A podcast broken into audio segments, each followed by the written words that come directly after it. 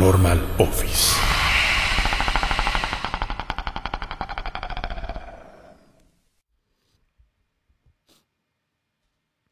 Hola, hola, ¿qué tal? Muy buenas noches, ¿cómo están? Bienvenidos a su podcast Omar Cruz Paranormal. Esta es la emisión, siempre se me olvida qué emisión estamos, pero bueno, ahorita el- la producción me dice, creo que estamos en el 8, ¿verdad? Podcast 8. Omar Cruz Paranormal. Bueno, sean bienvenidos todos ustedes. Me da mucho gusto recibirlos esta noche. Son las 10 con 10, estamos completamente en vivo. Y tenemos unas historias muy, muy interesantes, ya saben, paranormal, UFO. Y bueno, las clásicas llamadas, las clásicas llamadas que vamos a estar recibiendo de ustedes para que se vayan conectando, vayan pensando cuál es la historia más terrorífica que tienen, cuál es la, la experiencia que por mucho nunca van a poder olvidar y que van a estar y que va a estar en su mente retumbando porque muchas veces no sabemos qué fue. Hay gente que me escribe y gente que me llama y que me, me expresa que hasta el momento, hasta la fecha, no saben qué fue lo que vieron, no saben si fue un fantasma, no saben si fue algo eh, extraterrestre, eh, no saben qué es lo que, que ex- experimentaron o presenciaron esa noche, esa tarde, esa mañana. Entonces, bueno, pues vamos a estar aquí muy, muy al pendiente de sus llamadas. Eh, vamos a contar una historia paranormal y después va a aparecer el número en pantalla para que ustedes puedan contar su experiencia. Sean todos bienvenidos, estamos muy contentos, les repito, porque eh, está siendo muy, muy bien aceptado este podcast. No estamos explorando, como todos ustedes lo saben, pero estamos muy contentos de estar aquí con ustedes. De verdad, muchas gracias. Recuerden que tenemos activadas las estrellas por quien guste aportar algo a este podcast, son libres de hacerlo y la cantidad que ustedes quieran. Ok, MP Isabela, tenemos a Janet Ricardo Limón. Tengo un poquito de problemas, creo que aquí con los este, comentarios en el, en, el, en el iPad. Vamos a ver si. Angélica Pérez dice: Saludos, Omar. Janet Ricardo, mi comadre, muchísimas gracias por estar aquí. Buenas noches, te mando un abrazote. Saluditos, Omar dice de Ayala, de Ayala, saludos, Omar también. Eh, y muchísimas gracias a todos los que están llegando también, que no son de México. Daniel Rangel, buenas noches, Omar, muchísimas gracias. Que son de Argentina, que son de Chile, de Colombia, de Brasil también. Saludamos por ahí a la gente de Perú, Guatemala, Costa Rica. Eh, tenemos venezolanos también en las filas de los seguidores del, del fenómeno paranormal eh, llamado Omar Cruz. También tenemos el eh, país hermano que es Estados Unidos, que está aquí al norte de México y que muchísima gente, mucha de California, mucha de Dallas, de, de Texas, mucha de Chicago, nos escuchan, de Florida también nos escucha mucha gente. Laura Gua- Guajardo, no, perdón, Guardado. Hola Omar, ¿qué pasó con Juan? No tuvimos ya contacto con él, de hecho le intentamos llamar. Eh, ahorita les platico para ponerlos este, en contexto. Jorge Daniel Peralta, ¿cómo estás? Buenas noches, un saludo hasta Argentina. Eh, dice, me encanta tu programa, Omar Salud. Gracias, Isabela. Llamen en cuanto aparezca el número, no lo piensen, llamen. Siempre es importante contar las experiencias que tenemos cada uno y se va sanando. A lo mejor si fue una experiencia fuerte, si fue traumática, eh, se va sanando al contarlo. Entonces, eh, yo creo que es, es bueno que, que los podamos escuchar también para ustedes y también bueno para nosotros porque, bueno, eh, conocemos su experiencia y diferentes tipos de manifestaciones. Eh, muchísimas gracias a todos los que van llegando. Angélica Pérez, creo que ya también la había saludado. Están llegando. Me aparecen muy cortados aquí los, los comentarios. No sé qué esté pasando en, en esta. Ahorita en que ya está un poquito cargado el. Alguno de los celulares me los, me los pasa, por favor, para. Babo, ¿cómo estás? Dice, hola Fer, saludos. Saludan a Babo. Eh, saluditos, Lilia Loera dice, hola, buena noche. Y, y hasta allí ya no me aparecieron más, más mensajes. Ahorita, ahorita eh, arreglamos eso con otro, con, con otro de los celulares que tenemos allí. Bueno, sean ustedes bienvenidos a su podcast Omar Cruz eh, Paranormal. Vamos con la primera historia, si les parece bien. Es una historia que se llevó a cabo hace aproximadamente dos meses, tres meses. Esta experiencia es muy, muy, muy eh, eh, reciente. Buenas noches, Génesis Martínez, me dice que la salude. Muchísimas gracias, es distribuidor de contenido. Oigan, háganse distribuidores de contenido, adquieran su, su este, insignia compartiendo esta transmisión si así lo quieren ustedes, no es a fuerzas, ¿ok? Ok. Eh, esta historia que les voy a contar a continuación me la acaban de contar ayer.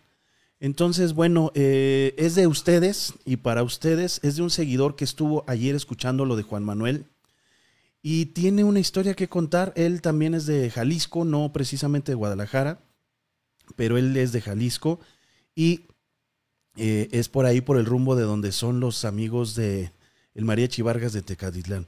Así es que la historia que tiene que contar él es muy, muy, muy interesante. Y nos las hizo llegar vía WhatsApp y después eh, tuve una llamada muy corta, pero en realidad me la aprendí por el WhatsApp. Eh, es una historia que espero no enredarlos. Eh, a veces cuesta un poquito de trabajo recordar todo lo que nos platican ustedes, pero también algunos no quieren contarla en vivo les da ese, esa pena, esa penita, ese escosor de que sepa la gente que vivieron una experiencia así. Porque bueno, en su mayoría son traumáticas, en su mayoría son eh, experiencias que mucha gente va a pensar que están locos. Esto sucedió en Jalisco. Eh, una, una, mañana sale a su trabajo este amigo. Eh, él trabaja en una, en una fábrica y comenta que al llegar a la, a la empresa lo, lo empiezan a notar y él se empieza a sentir un poquito decaído, empieza con esta como que depresión. Y le dicen, llevaba muy buena relación en la fábrica donde trabajaba con sus amigos, con, con sus superiores, y le dicen que qué tiene, que, que, si lo pueden ayudar en algo porque normalmente esta persona es alegre, esta persona dice que es muy eh, amiguero, y que siempre está, ah, no sé, disfrutando del momento y hace, hace muy agradable la estancia y hace muy agradable la, presencia y la convivencia con él hacia los demás. Entonces, dice él que este, iba decaído, no había tenido ningún problema en realidad fuerte. Lo de siempre, que a veces falta el dinero, que a veces suceden cosas que no, no, este, no están en nuestras manos. Y empezó él a notar que tenía esa sensación como de que algo no andaba bien, pero no sabía qué. No sé si les ha pasado a ustedes que a veces quieren llorar, no saben por qué.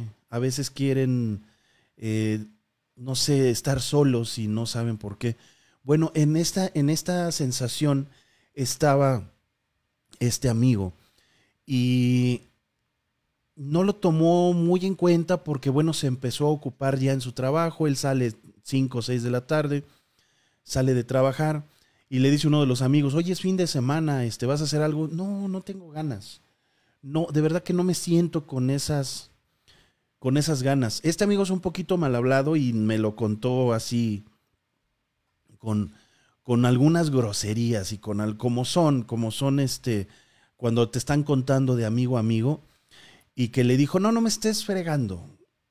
Este, no, de verdad no tengo, no, no tengo humor para, para, para hacer algo esta noche.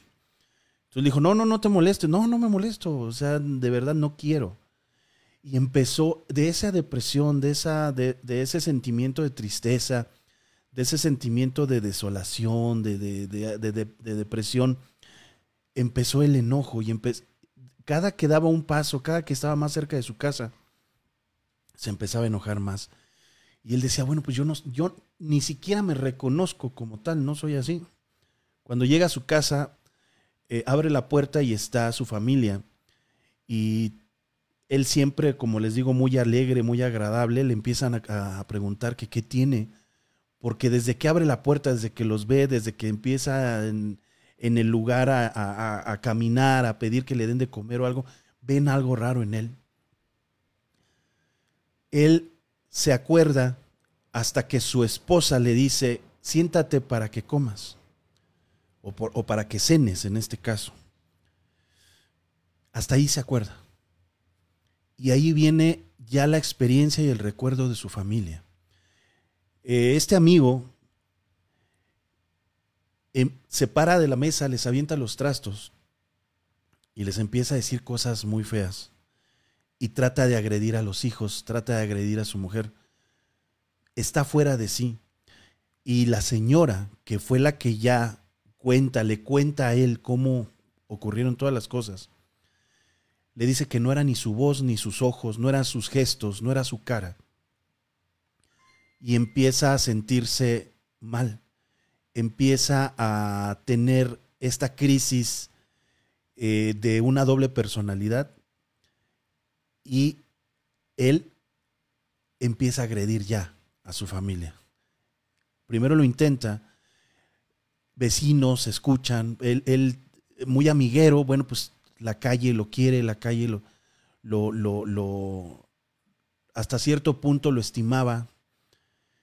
Y cuando entran todos los, los vecinos y la gente que lo conoce, pues se llevan una grata sorpresa, una, más bien una desagradable sorpresa porque él no es él. Y empieza a hablar mal, empieza a sentir eh, la familia que, que, no está con él, que no, que no, no es él con quien están con quien están hablando, no es él quien los está agrediendo. Y perdone, es que estoy ya arreglando. Y este amigo, le ponemos Juan para que tenga un nombre y pueda... Me cuesta mucho trabajo contarlo cuando no hay un nombre. Y Juan eh, agrede muy fuerte a uno de sus hijos y a su esposa, al grado de mandarlos a un hospital. Como pueden, los vecinos se lo quitan y lo tienen que amarrar a una silla.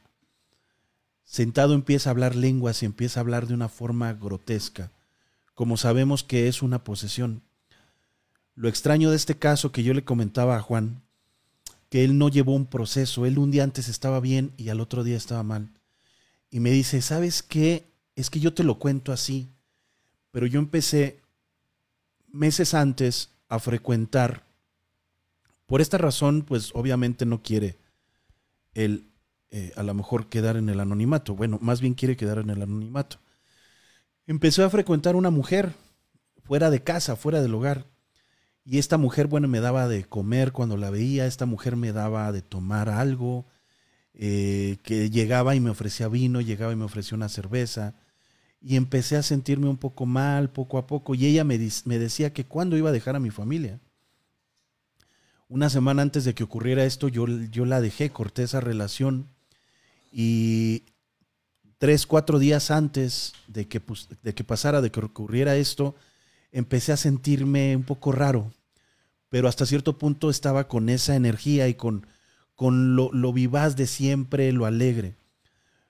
En la mañana, en, la, mañana, muy, a muy temprana hora fue cuando él empezó a sentirse un poco extraño y al regresar de su trabajo ocurre esto. Total que se lo llevan las autoridades por lesiones, por daños a su familia, por, por este, sí, creo que es el, el este, el delito es de lesiones, ¿no? Entonces, eh, en, ya estando él allí, lo visita, pues ustedes ya, ya se imaginarán quién lo visita. Él ya, ya regresa, cuando ya lo detienen, él, él vuelve en sí estando ya en una celda. Y dice, ¿qué pasó? ¿Qué hice? ¿Qué, qué ocurrió? ¿Qué me pasó? Y los policías le empiezan a contar que lo habían tenido que amarrar los vecinos y que se había puesto muy mal.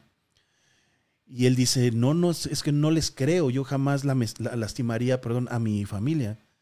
Y llega la mujer con la que había terminado y le dijo, te dije que no me dejaras, te dije que dejaras a tu familia, pero no quieres, bueno, pues ahora voy a acabar contigo. Entonces él se da cuenta de que pues esta mujer no está jugando.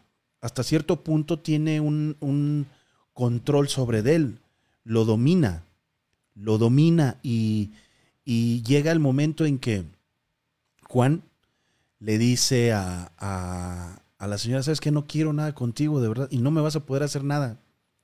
Y él dice que se hinca y empieza a rezar. Cosa que no le funcionó en el momento, porque esta señora le seguía gritando. Pero dice que empezó a él a sentir una paz y empezó a sentir una calma y quedó dormido de nuevo. Porque también fue golpeado. O sea, para quitarle a su familia lo tuvieron que golpear. Él, él peleó. Él, él se, seguía ofendiendo y seguía siendo eh, agresivo y tuvieron que dormirlo, tuvieron que golpearlo, tuvieron que, que someterlo. Cosa que de nada de esto se acuerda Juan y a pesar de que ya pasaron dos meses, no se acuerda de qué ocurrió. Esto se acuerda porque se lo contó pues su familia, los vecinos. Entonces, este, esta persona se va, la, la mujer, y él empieza a sentirse mal, una semana en cama, una semana mal, lo liberan. Afortunadamente, bueno, pues allí su familia hace, paga y, y hace todo, todo lo que tiene que hacer legal y lo liberan, pero no lo dejan acercarse a su familia, no lo dejan ir a su casa él por teléfono habla con su esposa y le dice, es que no me acuerdo de nada, y le confiesa qué está ocurriendo. La señora obviamente no sabía. Y ya, ya, para esos, ya para ese tiempo, la señora le dice, es que yo ya no quiero estar contigo, o sea, realmente lo que nos hiciste. Y luego a tu hijo, tu hijo menor de edad, sabelo cómo lo dejaste. Por, obviamente por tratar de meterse a defender a su madre. Entonces Juan está devastado, Juan está muy mal y se acerca una señora, una viejita a su casa, que todo el mundo conoce, que todo el mundo eh, sabe que, bueno, pues es una buena viejita, una buena anciana de la comunidad, y le dice, te voy a dar unos test, tómatelos y ora mucho, reza mucho, eso te va a ayudar, porque no hay más poder que el de Dios, no hay más poder que, el, que la luz, que lo bueno. Juan un poquito desconcertado aún por toda la situación, empieza a hacerlo. Y le dice a la mujer, ¿sabes qué? Eh, tienes que salirte en la noche y pedir, pero pídelo, vete al campo, pide, porque aquí estás entre, entre ciudad, aquí estás entre, a pesar de que no era una, una urbe como tal de edificios, bueno, pues había casas y él no se podía explayar. Entonces le habla a su mujer, se va, al, se va al campo y le habla a su mujer del campo y le dice, ¿sabes qué? Perdóname. La mujer asustada piensa que se, que, se va a hacer daño. Le dice, no te hagas daño. Dijo, no, no me voy a hacer daño, únicamente quiero desahogarme. Y la, y la mujer empieza como que a suavizarse y empieza a comprender que no estaba en sus cabales, que no estaba Juan consciente de lo que había hecho. Y le dice, ¿sabes qué? ¿Quién es esa mujer? Pero quiero saber quién es. Y obviamente la conocía en, una ciudad pequeña todos se conocen. Le dice, ok, está bien. Y la señora va, la esposa va y enfrenta a esta mujer y le pide que lo deje en paz. Y le pone una arrastrada. Le pega y se hace un alboroto ahí completo. Y le advierte. Y la señora, la, la viejita que tenía tratando a Juan, le dice, ya no te va a hacer daño. Ya no te va a hacer daño. Y le da un amuleto de una parte de un animal, del corazón de un animal, ya seco, pero con cosas adentro. Y le dice, con esto vas a estar protegido. Y le da el amuleto. Y le dice, cuélgatelo al menos un mes. Y todo lo que tiene, se va todo el control que tiene esta mujer se, se va a ir yendo. A, los, a la semana y media más o menos que ocurre esto, se empieza a sentir mal la mujer que había hecho daño. Se empieza a sentir mal y va y le pide perdón a Juan y le dice que por favor ya la deje. O sea, imagínense el poder de la viejita. Obviamente la bruja del, pueblo, la bruja de la ciudad. Perdón. Una, una, una, señora muy eficaz en sus trabajos. Y ya está en, ese, en esa situación de donde le está pidiendo perdón a Juan y Juan está renuente en perdonarla, pero le dice, ¿sabes qué? Sí te voy a perdonar, pero no quiero volverte a ver y quiero que te alejes. Juan regresa a, su a la casa donde se está quedando porque no puede regresar todavía a su casa. Y ya está la viejita esperándolo y le dice, ya estás libre, pero necesito que vayas conmigo porque vamos a hacer un, un pues un sacrificio como lo hacen muchos brujos. hacen el sacrificio y asunto arreglado. Juan no ha regresado del todo con su familia. Esto les cuento es muy reciente, tiene dos meses que acaba de ocurrir. Y ya está mejorando la situación, pero volvemos a la experiencia de que cuidado con lo que comemos y cuidado con las mujeres con las que podemos enredarnos porque pueden, puede cambiar nuestra vida de un momento a otro. Afortunadamente quedó en lesiones, pero si no, hubiera sido una historia muy diferente a la que les estoy contando. Y hasta aquí la primera historia paranormal. Esta historia es de Juan, no puedo decirles su nombre real. Él es de Jalisco y nos hizo el favor de, de contar lo que él recuerda y lo que su esposa y sus hijos y los policías y la gente del pueblo le cuenta. Porque él se fue de sí completamente en, en un abrir y cerrar de ojos. Él nada más llegó a su casa y activó el mal y casi pierde por completo y para siempre a su familia. Así es que espero que, bueno, les haya este, llamado la atención. No creo que les haya gustado una historia como esta, pero les haya llamado la atención de, de esta historia, porque realmente esto está ocurriendo, como se los digo siempre, esto, esto ocurre siempre. O sea, los trabajos, las maldiciones, ya lo escuchábamos ayer también con la tía que quería la herencia y cómo tanto daño. Allí sí hubo vidas humanas en, en juego, allí sí se perdió una vida humana. Y como tantas veces nos han contado de tantos embrujos que ha tenido la gente y tantos rituales que les han hecho, los entierran y les hacen tantas cosas que, bueno, pues realmente la paz la puede romper una persona en cualquier momento. ¿Ok? Espero que les, me, hayan entendido. Para mí es un poquito difícil eh, contarles la, la, historia cuando no son mías eh, y acordarme de algunos detalles importantes para que ustedes la puedan, la, puedan entender bien. Este, pero bueno, esta, esta, fue la historia de Juan, una historia real desde Jalisco. Eh, vámonos con las llamadas, vamos a poner ese número, ese famoso número aquí en pantalla para que ustedes puedan llamar y contar sus experiencias propias. No les dé pena, pena es robar. Así es que llamar no, no, tienes, no tiene que darles ninguna pena. Al contrario, aquí no les vamos a decir que están locos, como en muchas ocasiones ha sucedido. Muchas gracias a todos los que están llegando.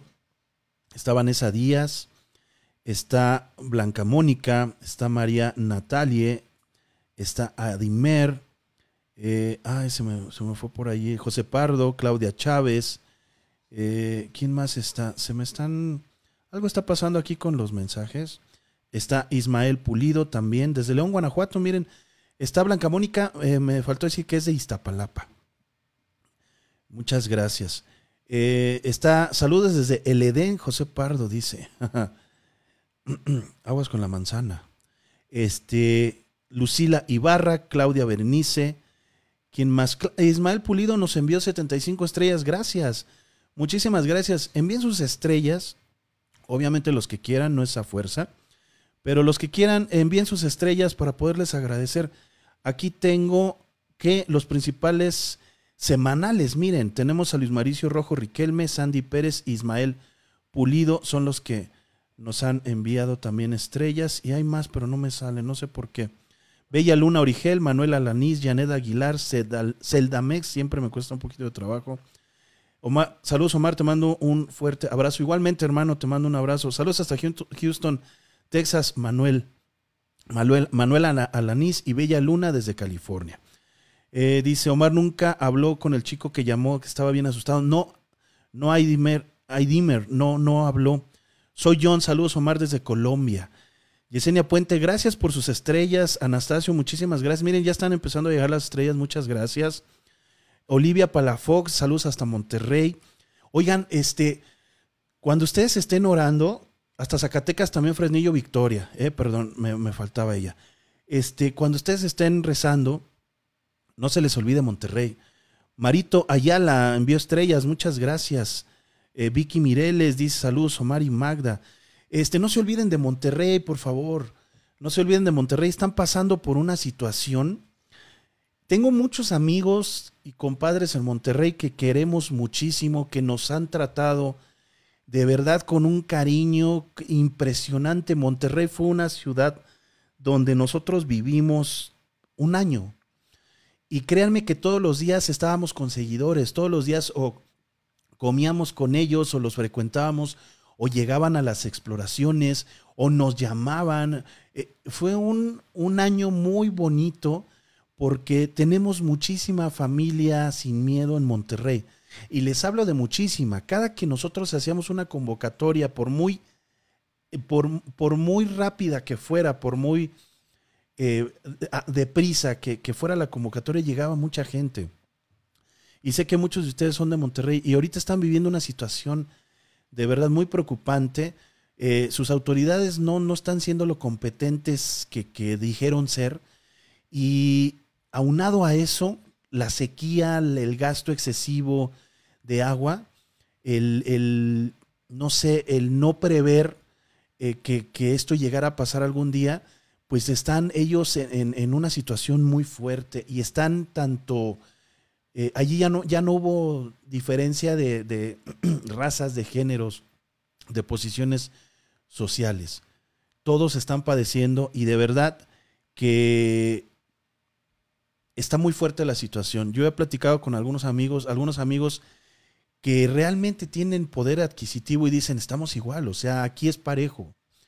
Aquí o, necesitas comprar agua y estar haciendo situaciones extras para mantener un negocio que necesita agua o, o a veces nos bañamos, a veces no nos bañamos, a veces llegas al súper y no hay agua. Están viviendo una situación de verdad muy difícil. Espero que, que que este, con las oraciones de todos y que, y que el Dios pues diga, ¿sabes qué? Ya, ya no los voy a apretar tanto y que los deje porque realmente este, está bien cañona la situación.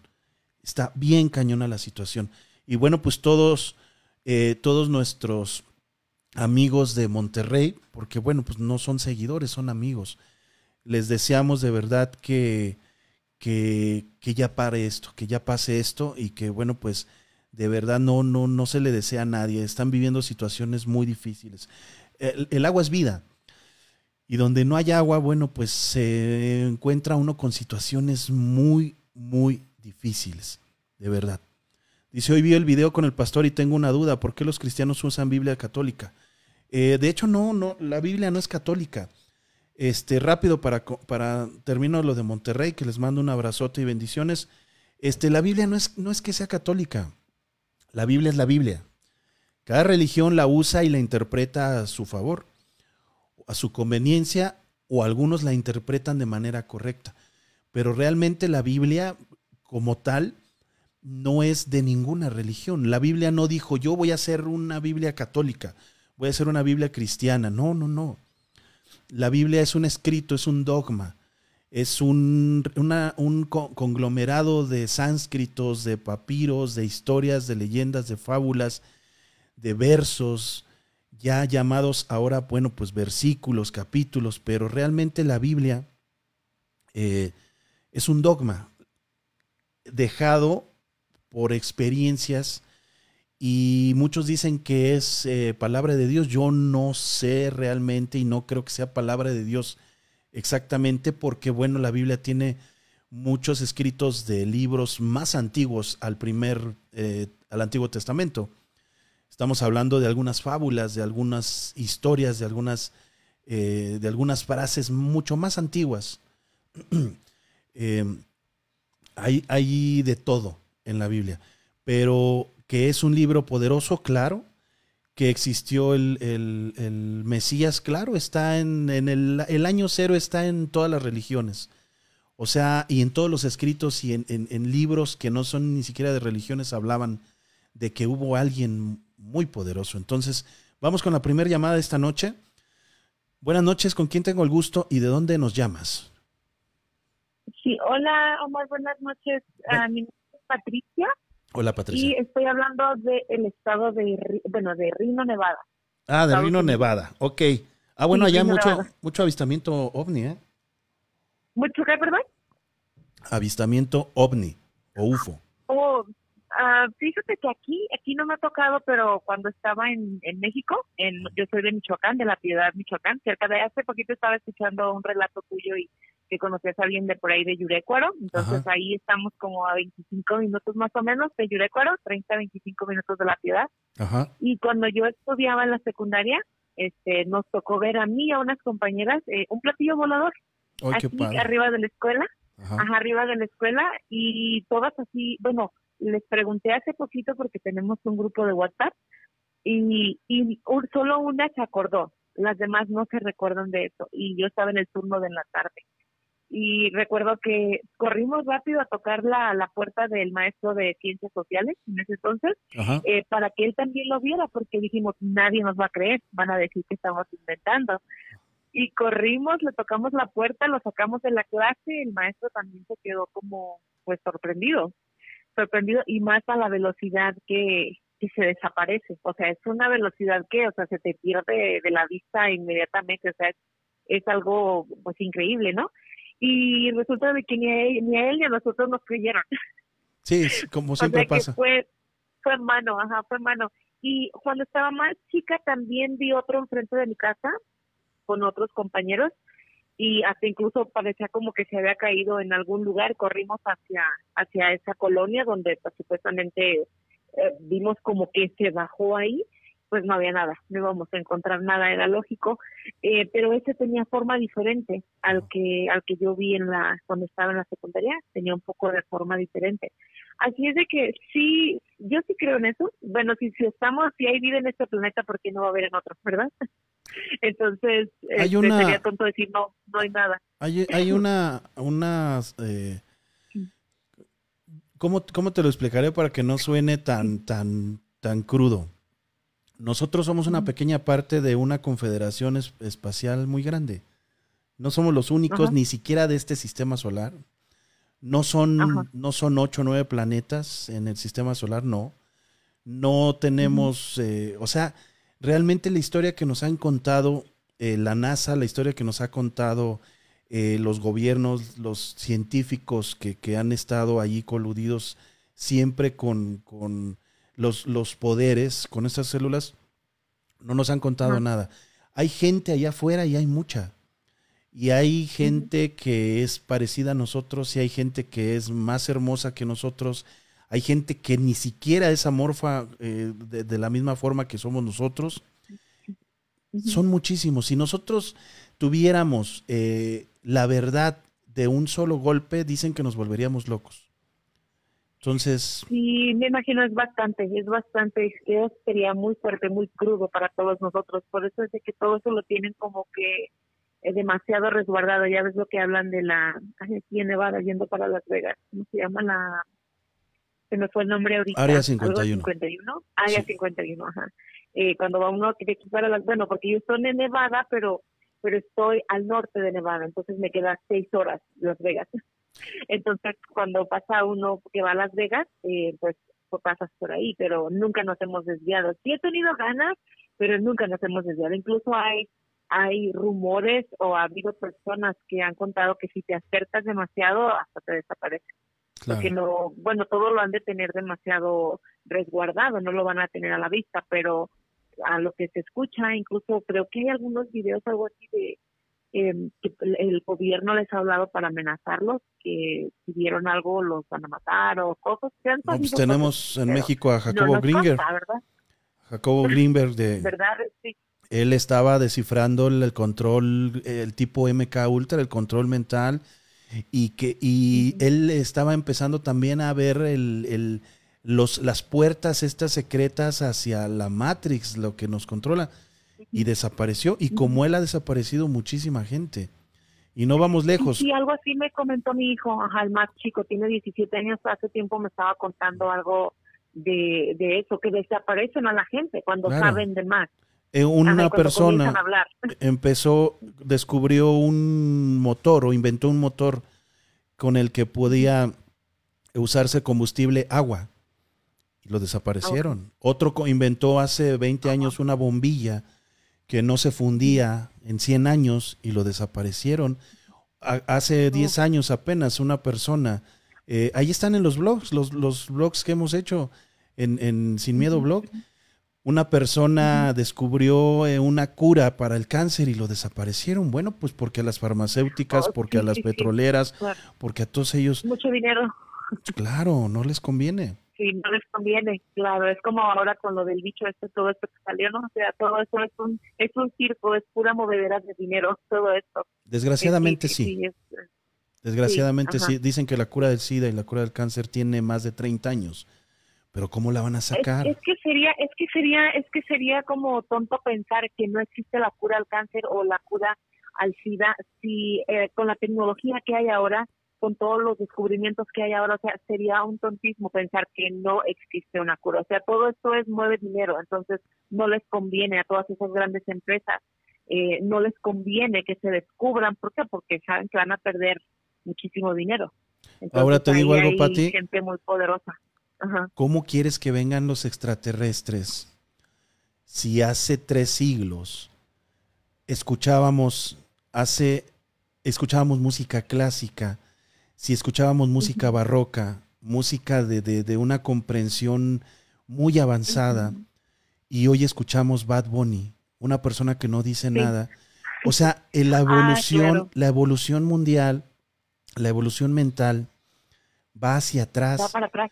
No lo queremos ver, no, lo queremos ver, pero nuestra evolución física, ya los, los jóvenes ya no se levantan de sus asientos, ya no, no piensan, ya no leen, ya no conocen de nuestros, de nuestros hombres antiguos.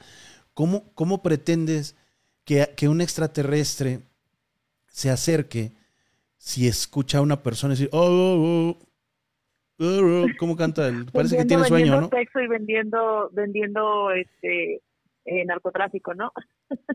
O sea, ¿cómo, se, van a acercar los extraterrestres con la mentalidad tan miserable que tenemos los seres humanos? Claro, claro. De estar Estoy de acuerdo en eso. De cambiar un Vivaldi, de estaciones preciosas, de movimientos, de, de, de cambiar estas obras maestras, estas óperas primas, de cambiar a Shakespeare por, o sea, por Backdoor. Por Bad Bunny. Ajá, sí, sí, es verdad. O sea, es que eh, ahora es un cochinero, ¿no? O sea, eso, aunque pues muchas personas, bueno, en, en gusto se rompen géneros, pero sí, sí, o sea, lo clásico, lo es lo bonito, ¿no? O sea, una, una música, una melodía que te relaja, te puede transportar de repente, te sientes en otro lado, si estás escuchando una, una música que te relaja totalmente. Ahora escuchas puro que te venden sexo y drogas en una canción. Entonces, ya en lugar de que de repente yo quiero eh, pongo mi teléfono en la camioneta, voy viajando a un lugar muy bonito, ¿no? Entonces, yo quiero quiero que se vaya grabando lo que se va viendo, pero de repente salen canciones y dices, ¿qué carajo voy a subir? Si, si lo que se está escuchando no va con lo que yo estoy viendo, con la naturaleza, con lo bonito que es en lo que tenemos en el planeta, ¿no? Entonces, es como, es verdad, o sea, así como estamos destruyendo el planeta, se está destruyendo todo, todo, todo, todo, todo lo que se está pudriendo todo prácticamente. Por ahí busquen un video en YouTube. Ahorita hablando de Monterrey, de la sequía. Hace 10, hace 20 años, en, los 80, en, el, en el 80, hace 40 años, ¿no? Ya 40, 30 años. Está un señor hablando de que tiene Monterrey 30 años o 20 años de agua, que tienen que hacer algo. Oh, y nadie lo escuchó. Ahí está en YouTube, búsquenlo.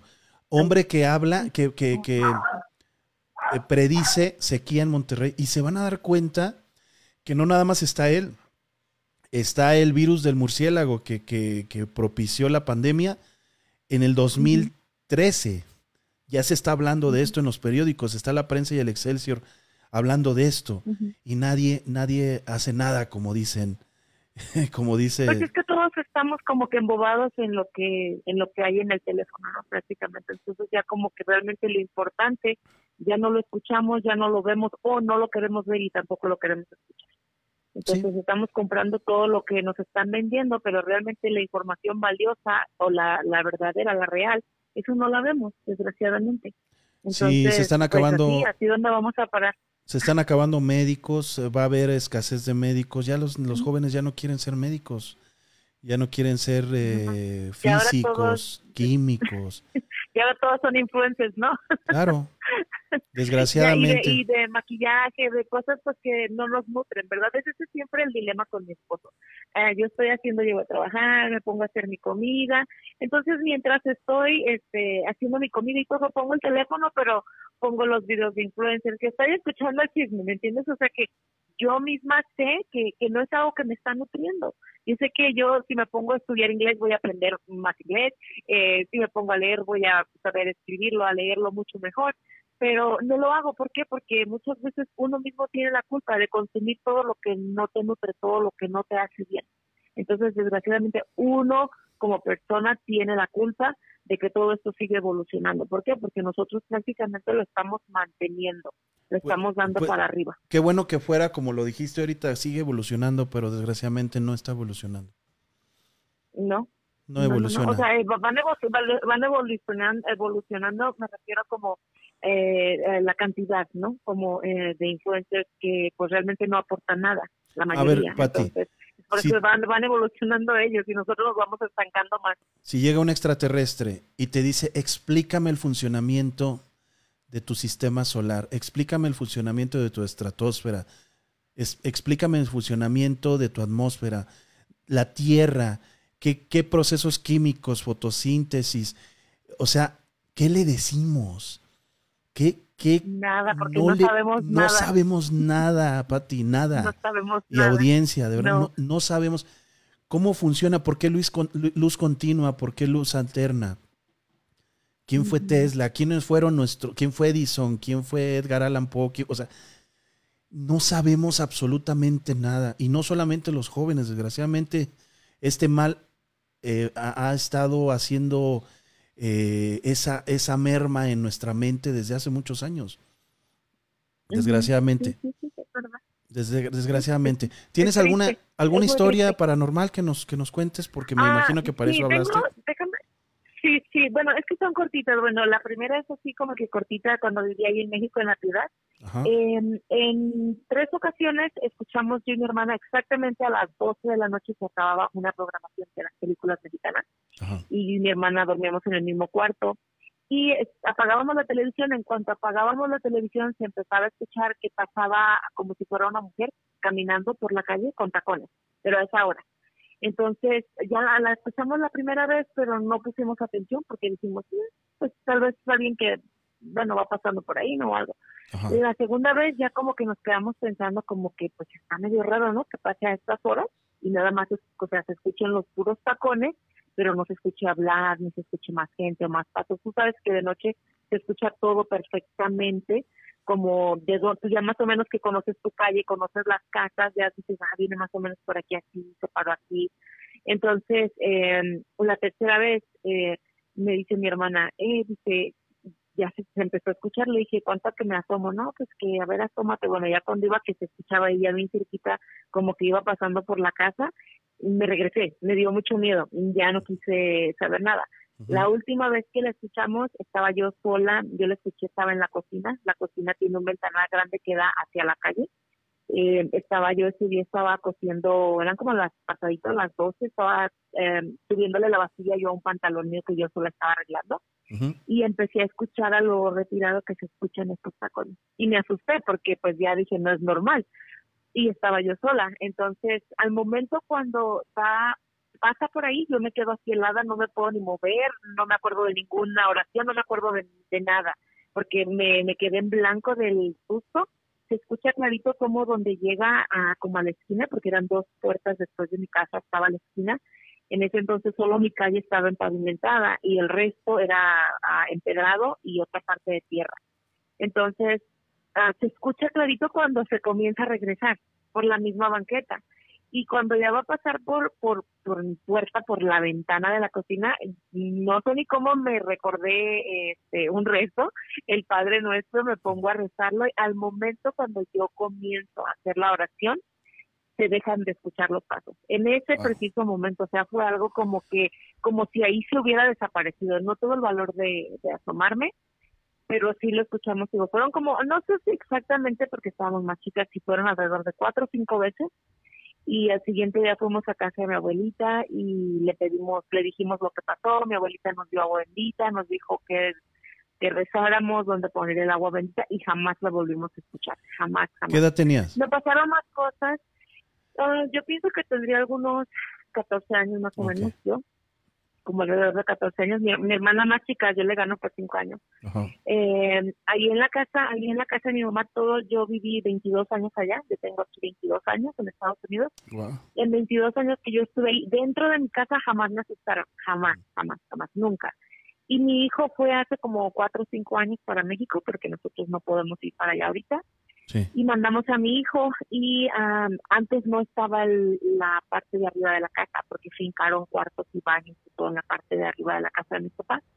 Entonces mi, mi hijo se estaba quedando en el cuarto de mi hermana la más chica que ya se casó. El cuarto se encuentra ahorita, está solo.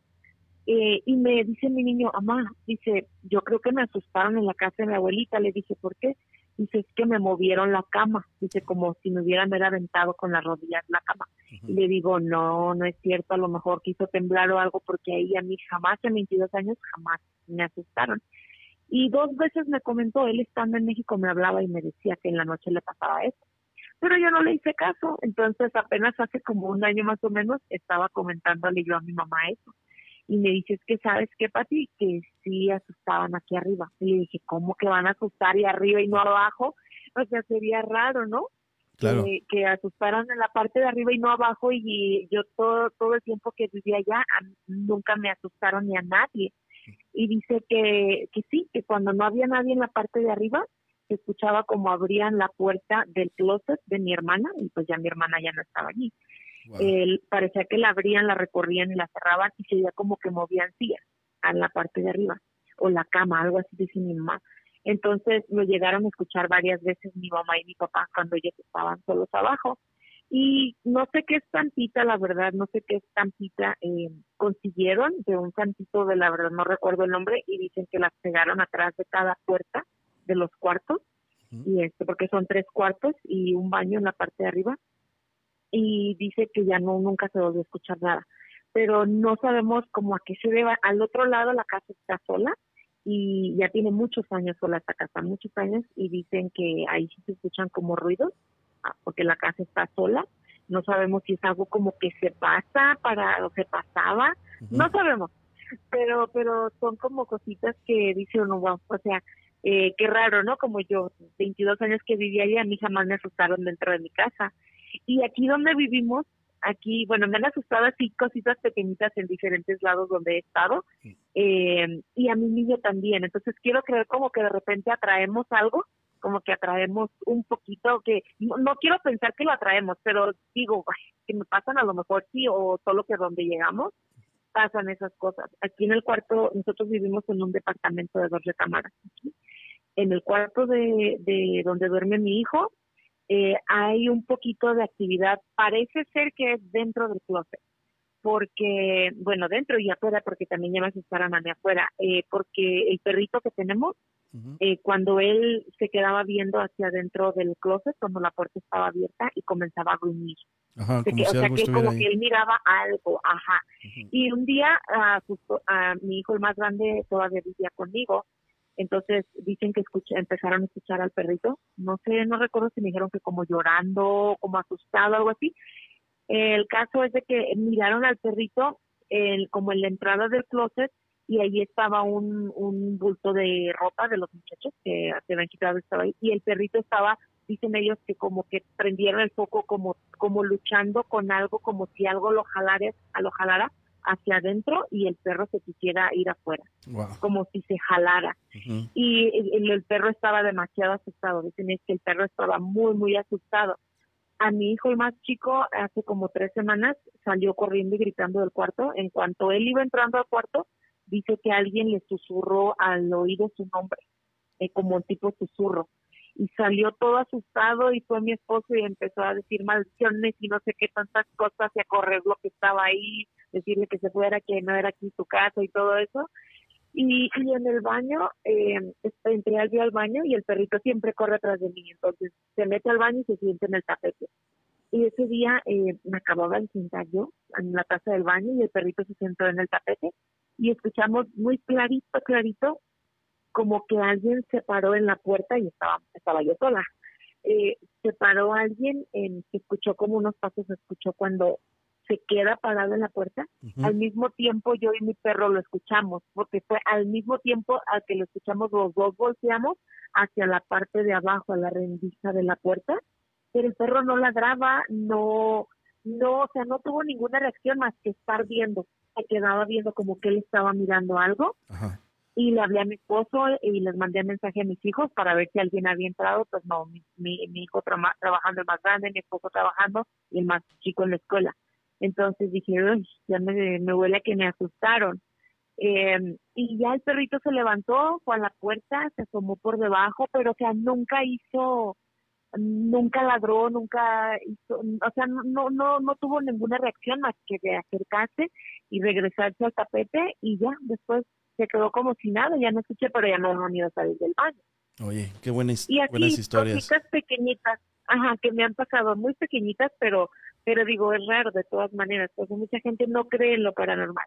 Pero a mí me han pasado cositas que digo, uy, ¿qué, ¿qué todo eso? Igual que lo de los ovnis, cuando yo de repente cuento algo así que vimos esos platillos, o sea, me tachan de loca, o sea, se ríen en mi cara. Claro, así es la gente. neta, pues de cuál fumaste. Muchas gracias, Patti, de verdad, por estas historias. gracias a ustedes. Y este, y está, está buena esa historia. Ahí mete una veladora dentro de, no, obviamente no vas a quemar la ropa, pero mete una veladora blanca dentro del. No le gusta. La, la, luz no le gusta a este tipo de seres oscuros, a menos de que sean los gente sombra. Pero no creo, ya hubieran pasado cosas más fuertes. Una veladora y ah. algo adentro ahí del closet y con eso. Sí, sí, lo único es que se ha escuchado cuando está más mi hijo, el más chico solo, eh, que dice que se escucha como que si se cayeran trastes aquí en la cocina, o estaba el grande un día, mi esposo toca los teclados y estaba escuchando como si alguien tocara el teclado y entró al cuarto y pues no estábamos nosotros. Entonces nada más han pasado ese tipo de cositas, pero realmente a mí solamente como dos cositas aquí es todo pero siento que es más con mi hijo. Pero sí, voy a tratar, aunque sé que esté al pendiente, porque sí me da miedo se vaya a caer la, la veladora. Y tú sabes que acá las casas son de madera, entonces aquí sí se nos incendia todo el edificio. Sí, arriba de un plato. Pero sí, gracias a ustedes, sí, gracias a ustedes por el espacio que nos dan para hablar y, y, bueno, compartir lo que lo que nos pasa y escuchar las cosas de los que también les pasa a todos los demás y tus relatos y todo. Muy, muy bonito, muy, muy importante todo. Muchas gracias, Pati. Buenas noches. Interesante. Gracias, cuídate mucho. Saludos. Saludos a toda tu familia. Igualmente para ustedes. Gracias. Muchas gracias, igualmente para ustedes. Buenas noches. Buenas noches. Hay sucesos en las casas que pueden ser y pueden no ser paranormales. Eso, eso es muy, muy este. como que es eh, ah, muy difícil de saber qué es y qué no es, pero no todo, no el 100% es paranormal, no se preocupen. A veces los trastos, a veces sonidos, es porque se quedan estas ondas de audio, estas ondas de sonido por muchísimos años. Es lo, lo que sucede mucho en las escuelas. En las escuelas pueden escucharse los niños en la noche y no necesariamente tienen que ser fantasmas. Son sonidos que se quedaron en ese lugar y que están rebotando por, en algunos lugares por la eternidad, hasta que llega algo que los corta, que los interrumpe en ese camino, en ese trayecto, y es cuando se empiezan a manifestar de más forma porque adquieren otra ruta, eh, empiezan a, a rebotar por lugares diferentes y es cuando nosotros los empezamos a escuchar. Pero no necesariamente tiene que ser algo paranormal. Ahora, lo del closet, pues eso sí es, eso sí es paranormal lo del closet es, de, de Patty es eh, una manifestación clara de que algo está dentro y no solamente está alimentado por nuestro miedo, está alimentado por ropa sucia, está alimentado por, por aunque esté limpia la ropa, bueno, eh, está desacomodada. El desorden y no tener limpio un lugar o no asearlo constantemente como a todos nos pasa en nuestra casa, los closets, siempre dejamos ahí todo parecen nuestras bodegas, va creando esa energía negativa que, es mala. Oiga, muchísimas gracias a todos por sus comentarios, dice Luis Mauricio, Luis Mauricio Rojo, dice los animales, tanto perros y gatos, siempre ven personas y son seres que presienten y lo que realmente está ahí. Exactamente, Edith Martínez también. es a mí no me creen todo, me tiran, ¿qué? Me han pasado que me toman como loca, exactamente. Lisbeth dice incluso, dicen que era un ángel y ha tenido otras vidas. Este, lo que quieran contar, adelante. No lo cuenten en, en mensaje, llamen, ahí está la línea abierta. Muchas gracias a todos los que están también mandando sus estrellas, les agradezco muchísimo. Eso nos ayuda a seguir comprando equipo y a mantenernos activos y tener más, más cosas para ustedes interesantes. Ahorita vamos a sacar la semana que viene. Espero que pueda sacarlo esta semana. Pero les vamos a sacar una producción muy interesante. Ustedes saben que no se debe de dejar la Ouija con el puntero. ¿Saben por qué? ¿Ustedes saben por qué no se debe de dejar?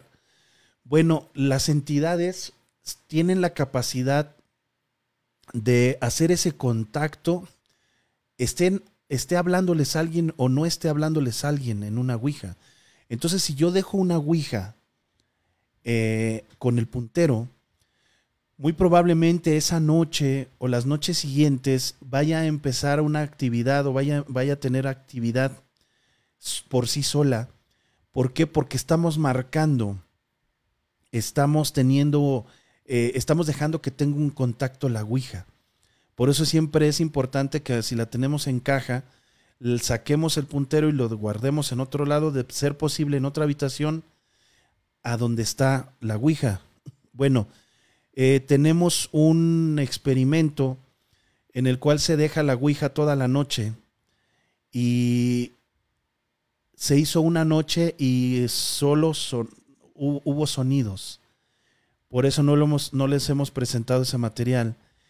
Se dejó una segunda noche y vimos algo detrás de la Ouija muy extraño, pero no era una evidencia todavía contundente. Estamos haciendo ese experimento con cámaras eh, profesionales, con grabadoras de sonido profesionales y les vamos a tener un material. Espero que esta semana ya ocurra algo un poquito más, más relevante. Y si no ocurre les voy a presentar lo que, lo que grabamos, no se va, no porque no ocurra algo fuerte, voy a esperar hasta que ocurra, voy a crearlo, no, lo que va, lo que suceda se los voy a mostrar, pero obviamente hay que estar revisando material de varias horas, porque el día, ayer que tuvimos, antier, estuvimos un rato, unas horas que se dejó, ayer otras dos, tres horas se dejó, por la cuestión también del calentamiento de las cámaras, entonces, eh, les va a encantar porque son sonidos un poquito extraños en el momento que, que se mueve el puntero porque llegó a tener movimientos muy sutiles. No es un Hollywood y vuela y se prende fuego y no, no, no. No, no, eso no es real. Eh, tuvo movimientos sutiles, pero sí los hubo. Y hubo por ahí unas voces extrañas, también muy sutiles. Dejamos el micrófono muy cerca de la Ouija y lo que queremos es grabar algo más. Entonces, ojalá que nos dé oportunidad esta semana de hacerlo. Buenas noches. ¿Con quién tengo el gusto y de dónde nos llamas? Mira, mi nombre es Mario Sandoval. Te hablo de California. ¿Cómo estás, Mario? Bien, bien, bien. Me da mucho gusto hablar contigo, Mar. No, no, el gusto es mío también, ¿eh? Muchas gracias. Eres una persona, eres un mito en eso de, de lo paranormal. Muchas gracias, me vas a hacer llorar, hermano, no manches. No, no, no. Mira, este, saludos para todos, este, me da mucho gusto saber de ti. Ya no, ya no había mirado tus programas, pero parece que ya estás en otro tipo de, de, evento, pero me encanta esto. Mario Sandoval, sí, sí te, vi conectado, eh, reconozco tu nombre en perfil, en perfil.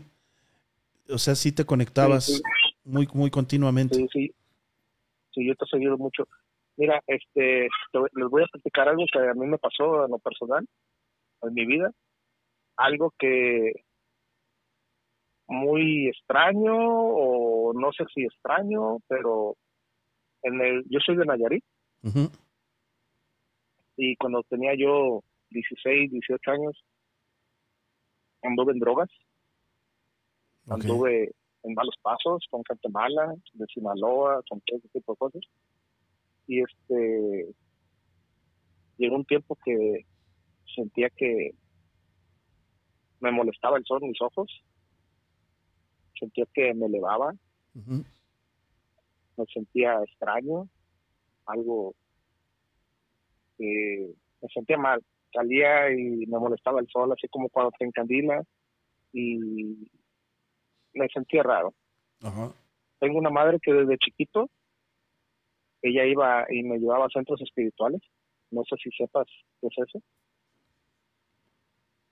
Sí, claro, claro, claro, retiros y tipo de igual igual igual que como utilizan la Biblia católica, utilizan todos los santos o sea, la religión católica era algo era algo bueno. Ajá, exactamente. Sí, son son experiencias también les llaman. Sí, y te pasaban ahora algo así hace la, la religión católica que le llaman el Pentecostés, algo así que Ah, perfecto, sí, lo conozco algo así, algo así, pero creo que algunas iglesias lo aceptan, otras iglesias, otros padres no entran en eso. Terminé molido de mis, de mis rodillas en un pentecostés, perdón, pero, pero me gustó mucho. Te tienen hincado mucho tiempo. Sí, total que mi madre desde chiquito ahí me llevaba a esos lugares. Sí. Y ahí se presentan por medio de medios muchos personajes reales o míticos, no sé, pero entre ellos es la todos, que la Virgen María, Juan Diego, este, ¿cómo se llama? Cupido, todos esos santos, San Miguel Arcángel, todos, todos querubines y muchas personas se presentaban en las personas que estaban sentadas enfrente y siempre se vestían de blanco y era algo bonito, era una sensación muy hermosa y yo era niño, en esos tiempos mi mamá me llevaba y hasta yo le pedía a mi mamá, vamos, te pasaban por carbón, te limpiaban, te hacían limpias, para entrar en esos cuartos que te digo donde estaban esas personas, siempre había una línea de, de cal para entrar y te limpiabas con incienso y te ponían este bálsamos y entrabas y veías todo eso. No sé por qué pasó, pero nos retiramos de eso. Mi mamá ya grande ya no ya no me llevó, yo más grande, te, cambia la vida la escuela, te, te alejas, sin querer te alejas. Para eso, en aquellos años que digo que yo andaba eso, empecé a sentir esa sensación de que me molestaba el sol y todo eso. Y mm, me comentó mi madre una vez, hijo, vea que pegan una limpia. Y yo, y yo, este, ah, incrédulo, ya tú sabes cuando tres segundos ya no creen esas cosas. ¿Te molestaba el sol? Trata uno de ser, ¿Vale? ¿Te molestaba el sol? Sí, la luz, el sol. Así, ok, ok, ya sé para dónde vas. sigue, sigue, contando, va a estar bueno esto. Y, y fui un día, me sentía tan mal, que sentía que me elevaba. Ajá. Despertaba a medianoche. Nunca miré nada, nunca miré nada malo, pero sí sentía sensaciones extrañas, como que alguien me observaba. Ajá. Total que fui a un lugar de esos, yo sin saber cómo, no recuerdo la verdad ni cómo llegué a ese lugar, pero estaba una señora en una casa, llegué y toqué, era un día martes, y llego y toco, y me abre una señora alta, de blanca, vestida de blanco, estaba cocinando. Y, hola, hola, ¿cómo estás? Bien, le digo, oh, ¿sabes qué? Le digo, este, aquí es donde hacen limpias. Oh, sí, se pásate. Y ya me pasó, y ella, hola, ¿cómo estás? Dice, muy familiarizada la señora conmigo. este, yo también me sentía cómodo, la verdad no me sentí incómodo, me sentía cómodo con ella. Ella usó una palabra que me dijo, oh, dice, yo siento como que tú y yo nos conocemos de, hace mucho tiempo. Ajá de otra vida. De otra vida. Así, algo, empezó, eh, empezó así todo este, esta historia. Oh, sí, sí, dice, espérame. Y ella me dijo, ¿a qué vienes? Le digo, ¿sabes qué? Ya le, le dije que quería ver si me hacía una lengua porque lo que sentía. Y me dijo, sí, dice, te estábamos esperando. Dice, espérate, dice, ahorita va a venir alguien. Recuerda que te dije que es día martes.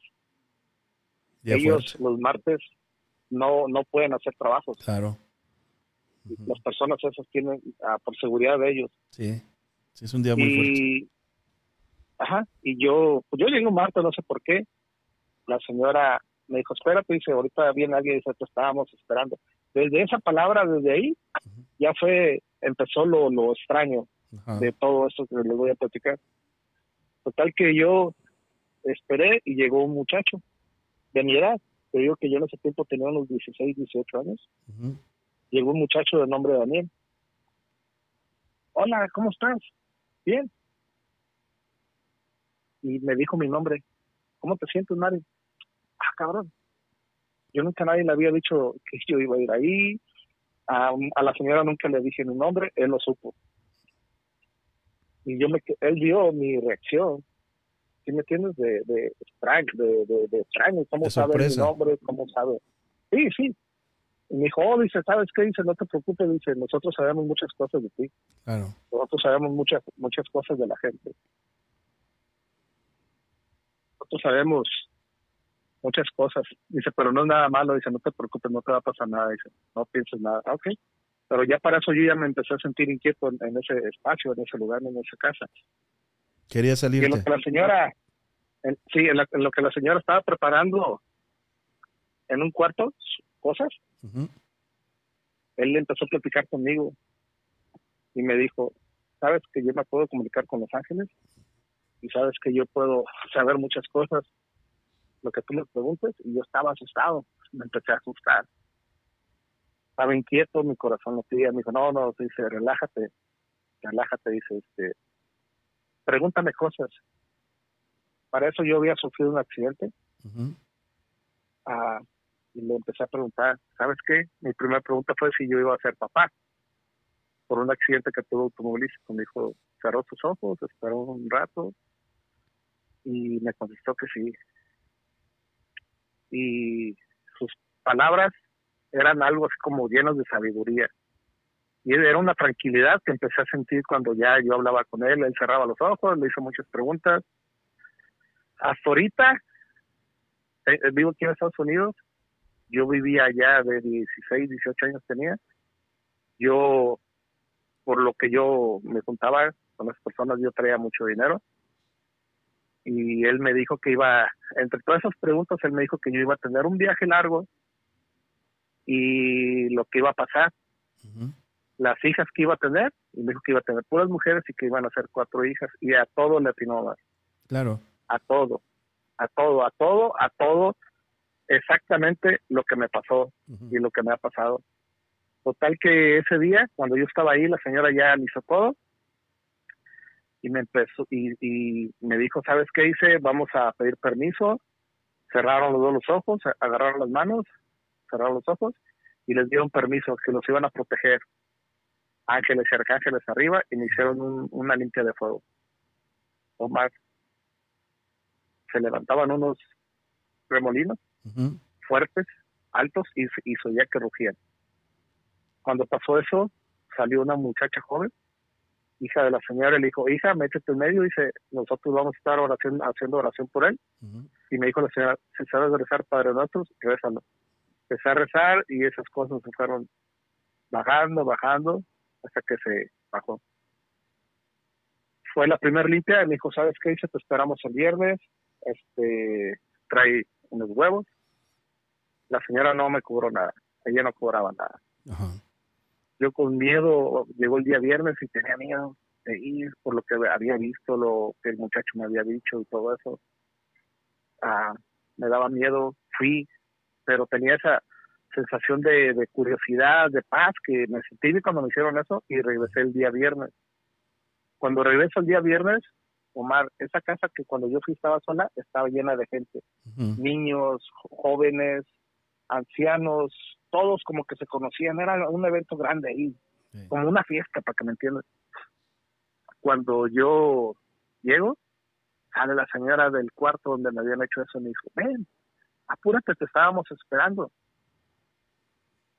y, a mí se me hizo, me sentí extraño porque pues toda la gente estaba ahí y se dirigió únicamente a mí. Claro. Ya fui yo y me dijo, dijo, échate este bálsamo, igual que cuando yo estaba de niño. Ajá. Entonces el bálsamo, estaba la puerta y eh, tenían algo blanco, yo creo que es cal. Al frente estaban como donde mi madre me había llevado, personas sentadas en sillas, otras personas enfrente, y estaban platicando. Y cuando yo iba a entrar, estaba platicando una, una mujer en forma de, con voz de hombre. Ajá. La media. Estaba una media, ajá. Sí. Es algo extraño, a lo mejor muchos me creen, va a decir que estoy loco o no, pero así eran las cosas ahí. Y este, estaba la medium hablando y hablaba tipo el español antiguo. Mencionaba las palabras varón, de ese tipo de palabras. En vez de decir un joven, el varón. Cuando yo entro más, esa persona que está allá hablando voltaba conmigo y me dice, detente ahí, varón, me dijo a mí, que yo iba entrando al cuarto, ya había pasado la línea de can. Me quedo ahí. Oh, se me olvidó comentar algo muy importante. Cuando yo sentía que no me molestaba la luz, yo no podía dar un, suspiro. así, como cuando corres y llenas tus pulmones, no podía, sentía algo que me, oprimía mis pechos. Algo así, no, no podía, no podía. Sí, tenías algo. tenías algo allá adentro. Sí, yo tenía algo, ajá. Y cuando yo entro ahí, ese medium, esa mujer hablando con voz de hombre, me dice que me detenga ahí, el varón. Ah, me dice, mencionó una palabra que no nunca se me ha olvidado, me dijo que traía yo dos saetas. Ajá. No sé qué es eso. Sí, sí, sí. Me dijo, el varón trae dos saetas, una en sus auras Ajá. Dice, y otra la trae pegada en su pecho. Dice, pero no os preocupéis. Hablaba así como te estoy mencionando esas palabras, o sea, tipo de, de, aquel, de aquellas, como se mencionaron esas palabras, hizo como que tiró un arco, y tiró una flecha, la de arriba, yo no sentí nada. Y me dijo, no te muevas, y exactamente cuando agarra como una flecha, o sea, a todo a, imaginación, ¿ok? No había nada visual, pero hizo que como así de atrás, como que jaló algo para arriba, el arco. Cuando lo tira, yo oí el zumbido de una flecha que se me enterró en mi corazón, así como aquí, ¡zas! ¡Ay! Y me dobló. Es algo que me quedó, no sé cómo decirlo, algo insólito, algo que, porque yo en ese tiempo estudiaba arquitectura, soy, soy una persona estudiada, no soy una persona que no tuviera algún conocimiento científico ni nada. Nada relacionado con eso es lo que estaba pasando ahí. Y me dobló Ah, me ardió, me dobló, se me acercó, me tocó su mano y se me quitó el ardor y dolor. Y desapareció esa oprimenta que yo sentía en mi pecho. Se me sentaron ahí, empezaron a hablar, había otros medios, había otros personajes, ¿y quién crees que era el que traía el arco? No, no sé. Era Cupido. Cupido. Pero. Sí, Cupido. Su, nombre es Rafael. Ok, sí. Algo así. Ahí te va. Este, tiene, un, nombre. Ajá. A ti, muy probablemente, o te cruzaste, o te. O, algo de directo te dieron. Las saetas es eso. Saetas, saetas es una especie. Tiene varios significados eh, simbólicos. Cuando te dicen que tienes una saeta, saeta es algo que va derecho que no tiene, no tiene escalas, es algo recto, es algo directo. Ese, es, una, es un tiro de saeta, es un tiro recto. También saeta es llamada una especie de flecha. La saeta, una especie de flecha. O una especie también de ave con el pico muy alargado, cortando. Un ave que realmente ni siquiera e, es dibujada como, como un ave real. Es un ave como una flecha. ¿Sí me explico? Las, Cuando te dicen que tienes una, una, saeta, es algo que te. un disparo que te dieron a, directo a, para hacerte bien o hacerte mal. También hay saetas buenas, como las de Cupido, son buenas. ¿Sí me explico? Entonces ahí, bueno, pues ellos sabían perfectamente qué tenías. Y sabían perfectamente quién te hizo daño si te hubieran hecho daño. No sé si te dijeron, pero muchas veces no te lo dicen para no, no. Para no crear conflicto. No, no me dijeron, pero lo que sí me dijo la, la señora, cuando ya se acabó todo eso, me dijo que, que ellos, como son videntes, ellos miraban en mí tres auras, una verde, una rosita y una blanca. Claro. Y me dio el significado de, las tres. Eh, la, la rosita es la, la Virgen María, la blanca era pureza y el verde, no, no recuerdo el verde, ahí sí no recuerdo el verde, pero ella miraba tres claras. Decía, la que más relumbra de ti, dice la rosita. Dice, pero tú andas en algo, dice, y se te están desapareciendo, dice, eso es lo que está, y es cuando lo que yo andaba.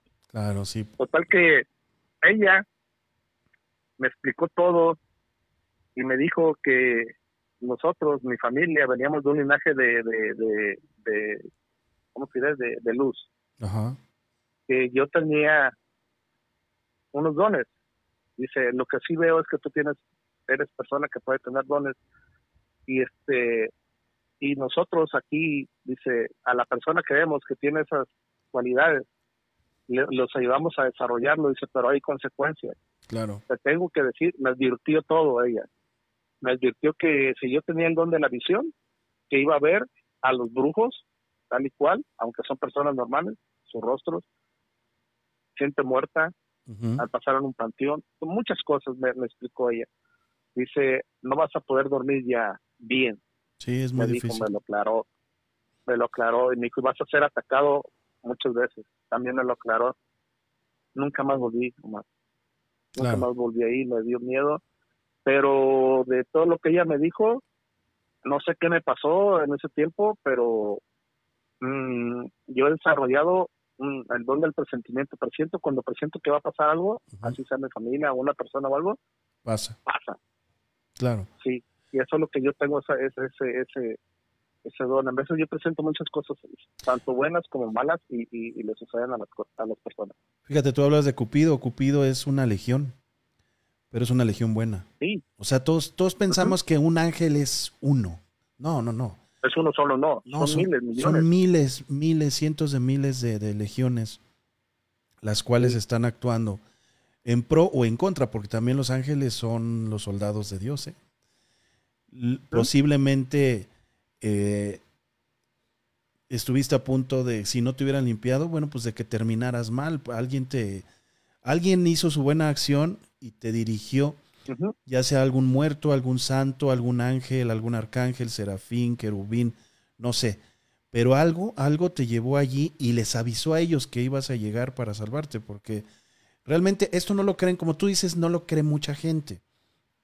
Pero muchos de nosotros tenemos saetas, muchos de nosotros tenemos legiones dentro, legiones, no solo uno, y, no porque no, no, se nos pongan los ojos en blanco y volemos y, escupamos líquido verde y hablemos lenguas, no estamos endemoniados, no. Los ah. demonios actúan de forma muy sigilosa.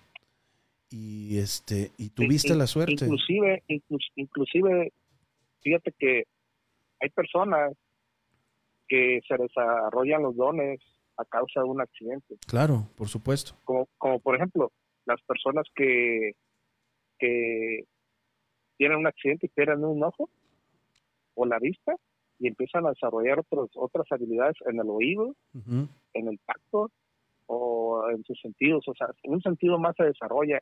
Hay muchas personas que tienen un accidente, que se golpean la cabeza y después empiezan a mirar cosas. Claro. A causa después del accidente se desarrolló algo y todos, todos, todos, todos los que están escuchando aquí, la, todos, todos tienen un don, porque todos somos luz, todos somos luz, lo más que no sabemos o hemos perdido a la habilidad de poder todos este, tener esa, esa, esa habilidad de, de, perfeccionar nuestros dones, porque todos, son, todos somos luz Mira, Mario, lo dice en la, Biblia. Claro. Somos semejanza a nuestro Señor. Claro, somos, somos exactamente, somos semejantes.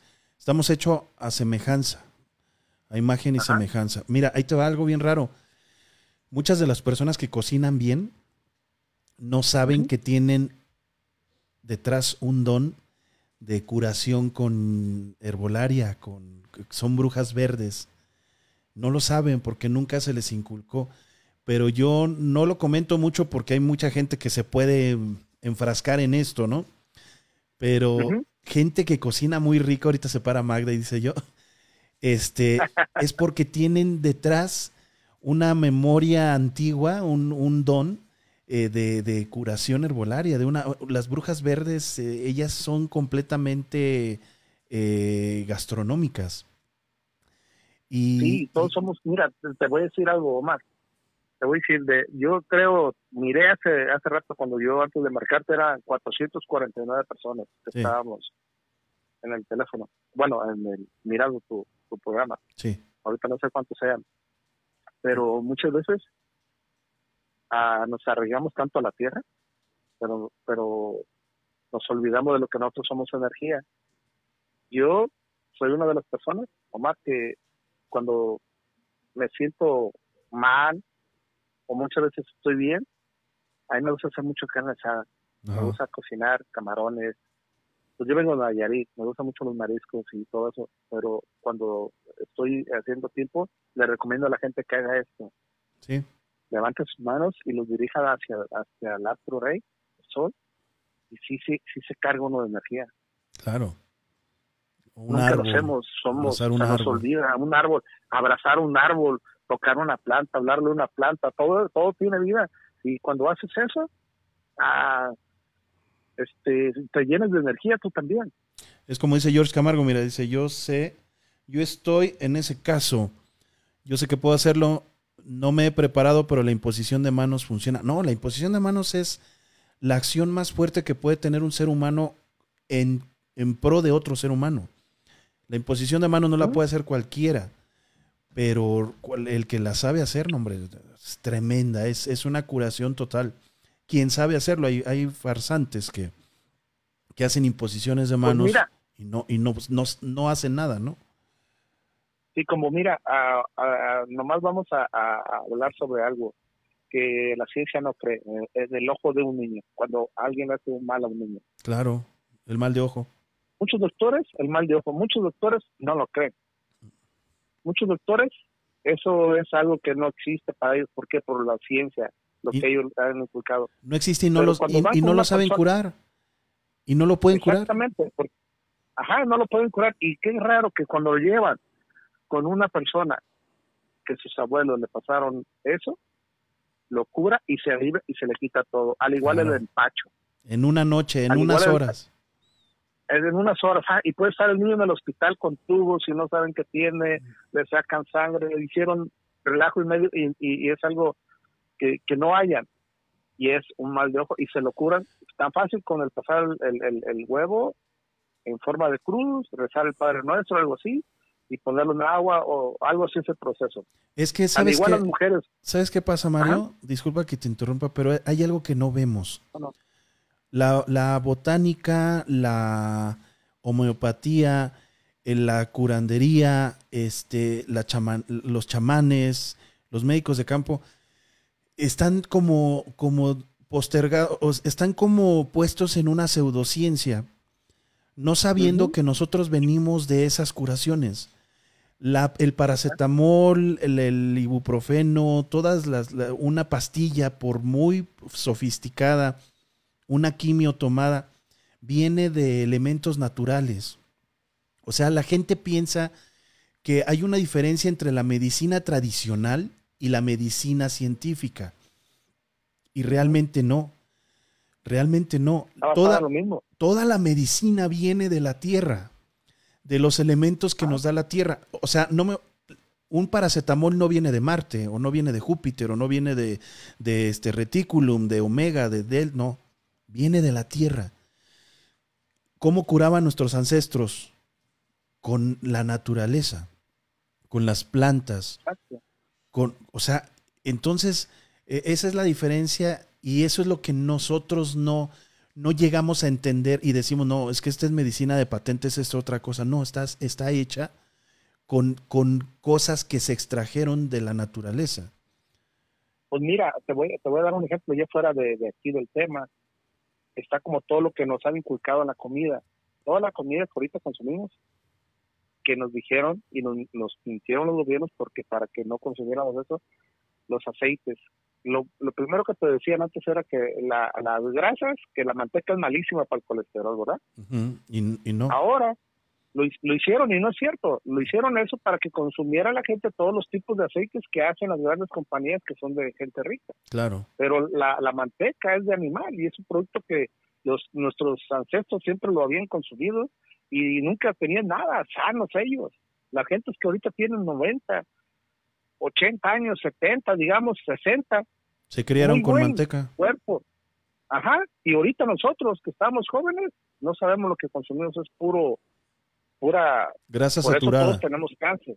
Exactamente, por grasa saturada, y por eso todos estamos muriendo de cáncer. Claro. Claro. No, bueno, de verdad que buena plática, este, Mario, y te agradezco mucho la llamada, de verdad tu historia estuvo muy buena y vamos a darle paso a otra llamada y muchas gracias, de verdad. Me hiciste platicar ameno contigo. Sí, a, Omar, tú eres para mí una, una persona, a, una de las pocas personas en, este ambiente de, lo paranormal, serio. Muchas gracias. Y me gusta, no pierdas, aunque así seamos 10, 5, claro. los que ven tu programa, no pierdas eso y no caigas en lo que tú sabes. Sí, ya. No, yo por eso me alejé de todo ese vicio. Eh, tenemos, ajá, tenemos muy buen concepto. Espero algún día que vengas acá a California. No, acá hay muchas cosas también, hay muchas, uh, no sé si puedes venir para acá, pero algún día sería bueno que vengas para que hay muchos lugares antiguos que fueron a, trabajó gente de minas, hay pueblos abandonados, este, pero son pueblos, como te diré, que el gobierno los usa como museos y la gente puede ir, los turistas pueden ir y mucha gente ha tomado fotos, escuchan voces y todo eso.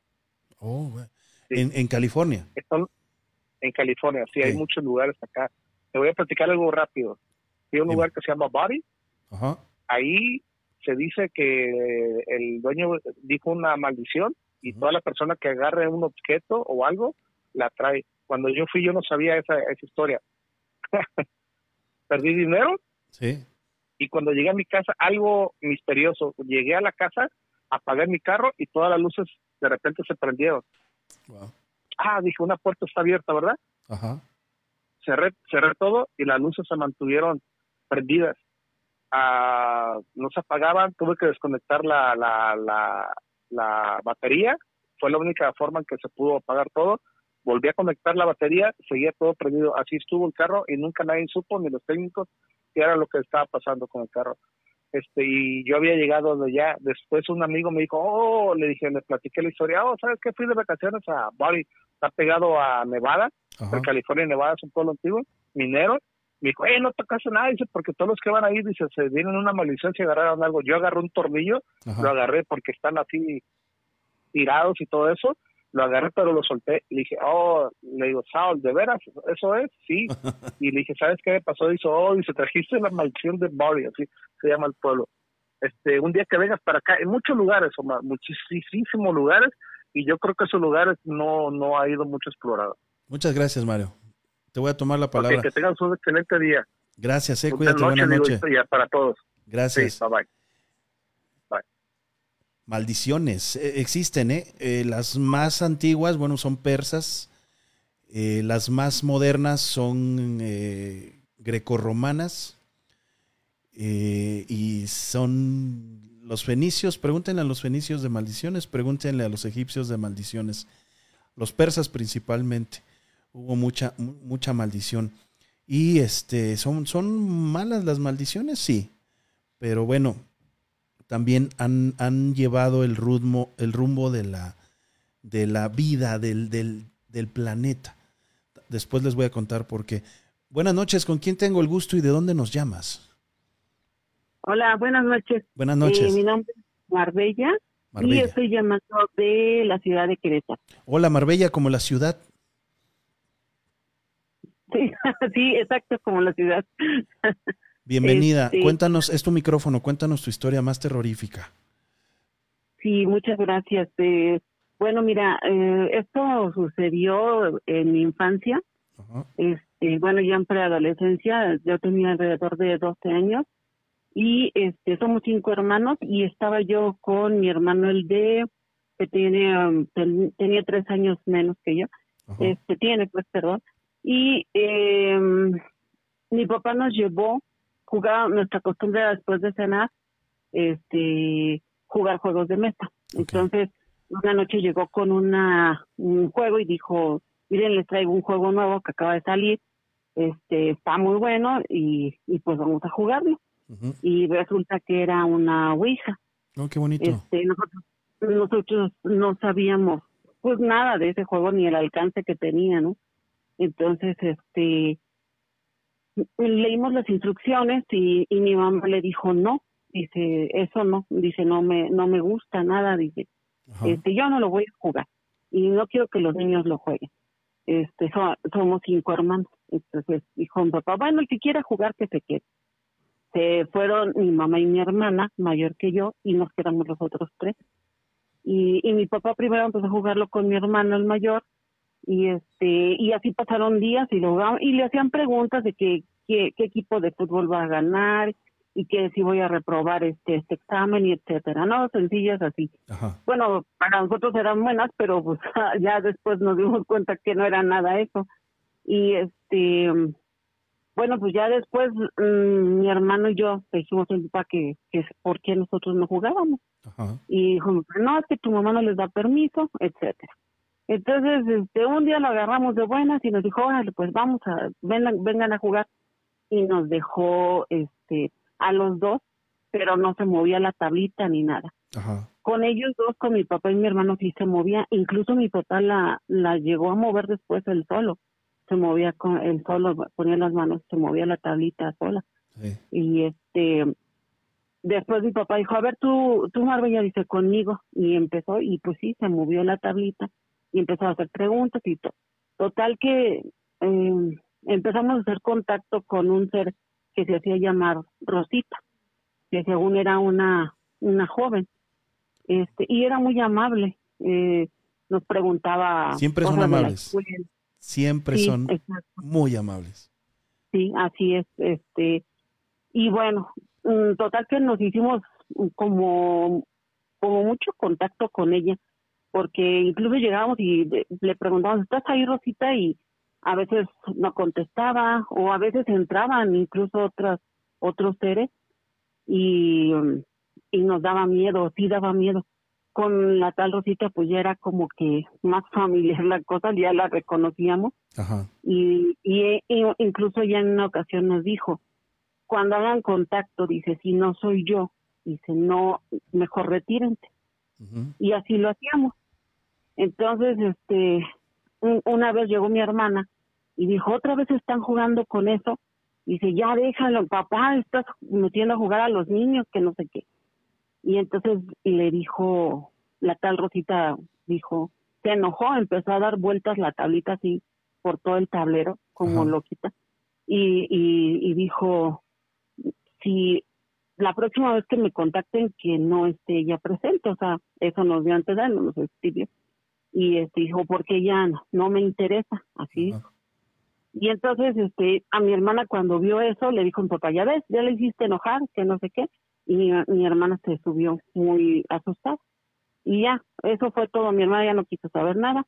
Y mi mamá volvió a decirle a mi papá oye ya por favor deja eso dice porque no es nada bueno total que pasó el tiempo poquito y este y se venían las vacaciones de, de verano y antes pues eran los dos meses que daban, julio y septiembre, no, junio y julio, que eran mucho, ¿no? Entonces, este, ya se acercaba ese periodo vacacional y mi mamá siempre acostumbraba ir a visitar a mis abuelos que vivían en, en el estado de Morelos y nos llevaba a nosotros, a los más chicos, entonces a los tres más chicos.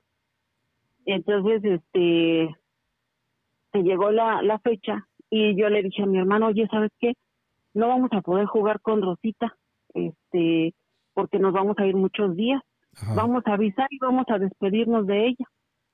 Y pues ya subimos, en el, mi papá solo era el que tenía la, la tablita, en el día siempre la tenía en su cuarto y su cuarto cerrado. Pues nosotros conseguimos cómo entrar y nos metimos con la tablita, la pusimos en su cama y empezamos a hablar y nos contestó luego, luego.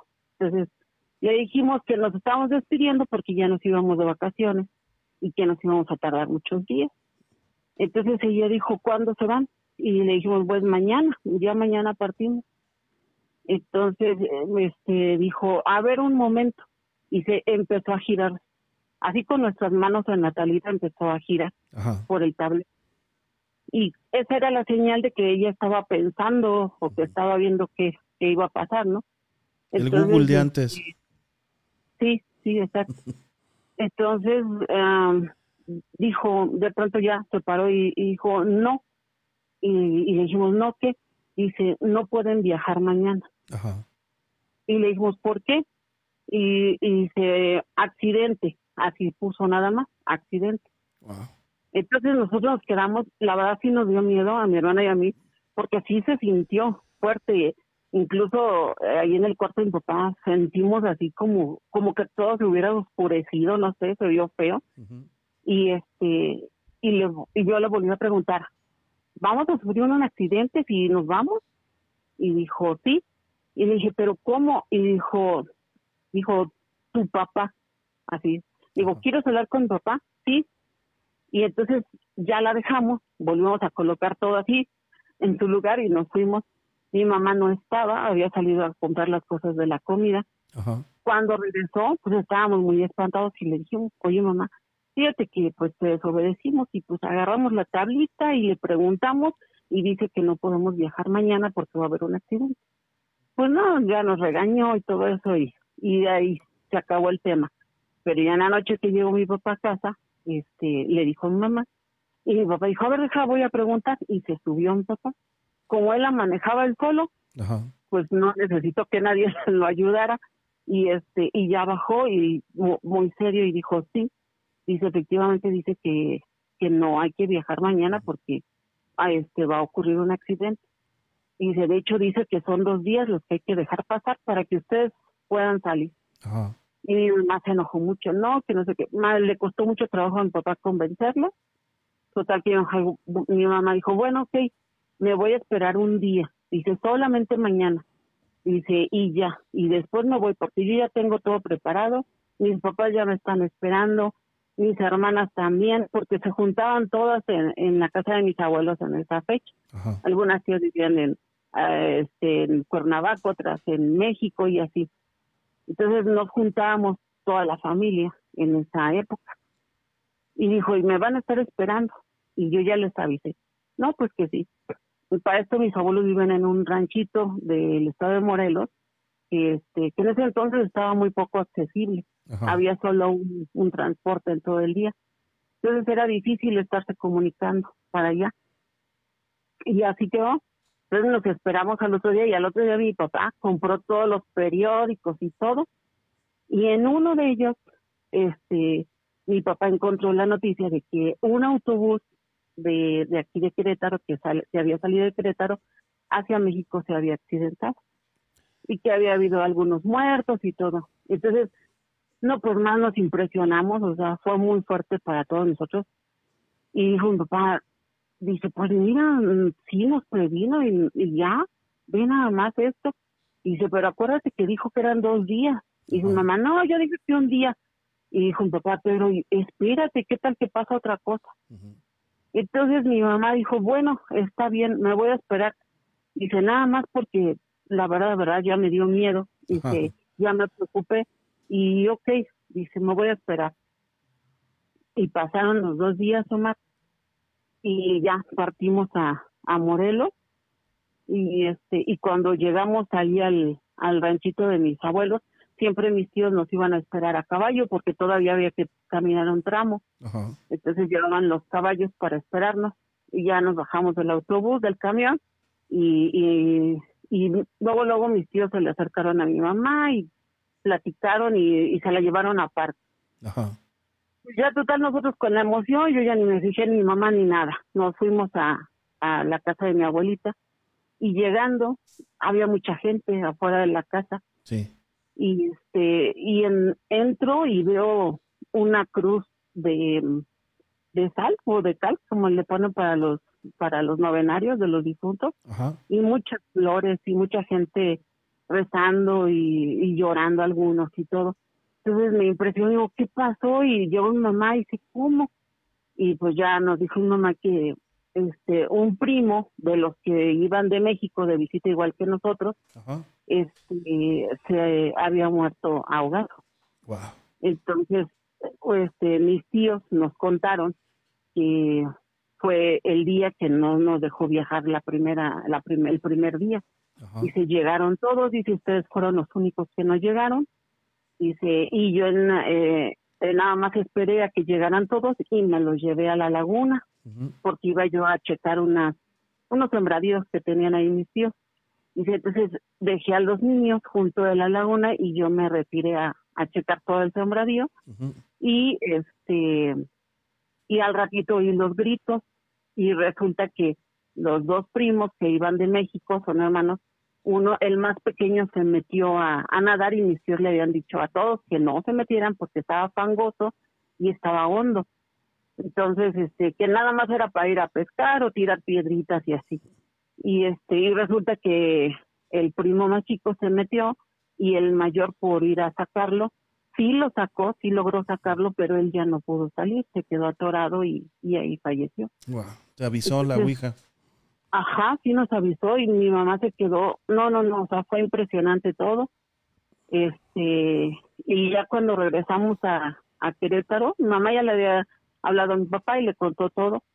Y ya llegando mi mamá dijo, ya no quiero esa tabla aquí en la casa, por favor, ya, hasta aquí llegó todo, este desastre de ella y, se acabó y pues ahí tienes que mi papá dijo, no, sí, la verdad esto está, está raro. Puso la, la tabla en su cajuela para llevársela al otro día. Llegó y se la regaló a un compañero y el compañero sí la aceptó, pero al otro día se la regresó a mi papá y le dijo, no, dice mi esposa no me dejó. Dice que esto es cosa mala y, y no, mejor te la regreso. Entonces mi papá la echó en el basurero de la, de la empresa donde él trabajaba fue y la echó en los, en los contenedores, dice, ahí la dejé, ahí la aventé. Y este, al otro día que, que mi abuelito estaba sacudiendo el carro de mi papá, abre la cajuela. Ahí estaba. Y resulta que ahí estaba la taza. Y le dijo mi, mi abuelito, no que la habías tirado, es el mi abuelito paterno, no que la habías tirado. Y dice, te lo juro, papá, que sí la tiré. Dice, la puse en el contenedor, contenedor vela, está embarrada de, de cosas. Y así estuvo mi papá continuamente tratando de deshacerse de ella y no se pudo. Entonces, este, mi abuelito dijo, no, dice, yo aquí la voy a usar a ver con qué. La usaron de base para la jaula de los pajaritos, la usaron este como recogedor de basura de las hojas sí. y la y la tabla nunca se podía la mi abuelito la trató de quemar y, y no se quemó no se quemó la tabla entonces, este, lo único que sí se perdió luego, luego fue el, la tablita, la chica. Ajá, el cursor, este, el puntero. El, puntero, ese fue el que sí desapareció luego, luego. Y este, pero la tabla costó mucho trabajo. Hasta que este, hicieron una construcción en la casa, eh, la usaron como, como tarima, como, este, como, como cimbra. Las metieron ahí entre la cimbra y ahí estaba pegada la tabla y hasta ahí, hasta de ahí ya le perdimos la, la pista a la UI. No quiere decir que sea buena. O sea, tenemos, tenemos muy en claro que, como dice Anaí, pero en ese caso actuó bien la Ouija, ¿no? No.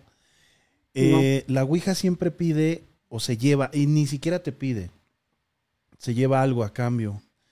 O de plano este, hace posesión, eh, hace maldición. O sea, no es sano jugar la Ouija. Yo, yo se los he dicho siempre, no es algo común, porque es un juego diabólico, así se los digo.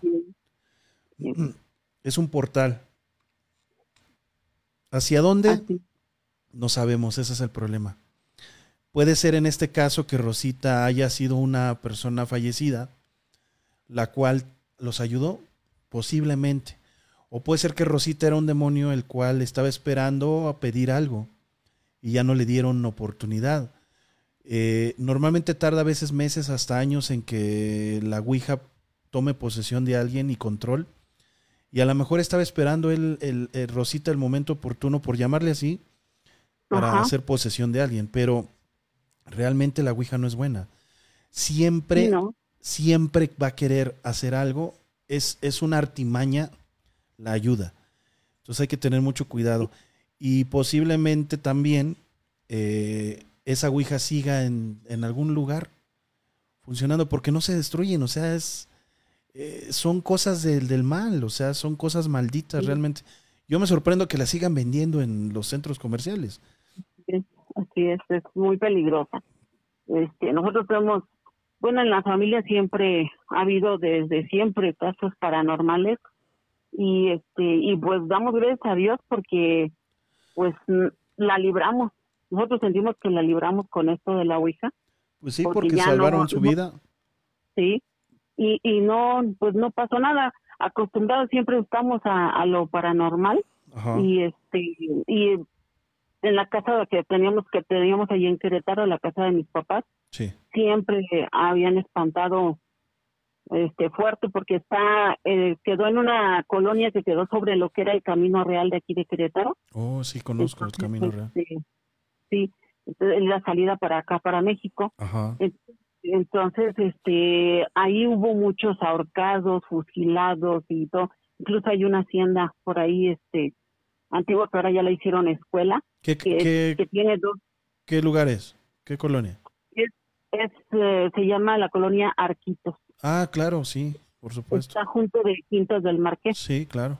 De hecho, esta hacienda quedó dentro de la colonia de Quintas del Marqués. Hay un acueducto de Arquitos ahí, por eso se llama la colonia Arquitos. Sí y este ahí está la casa de, de la que era de mis papás ahora se este, quedó con ella uno de mis hermanos y ya la la hizo habitaciones para rentar y este y algunos inquilinos le han contado de, de casos así que, que han pasado.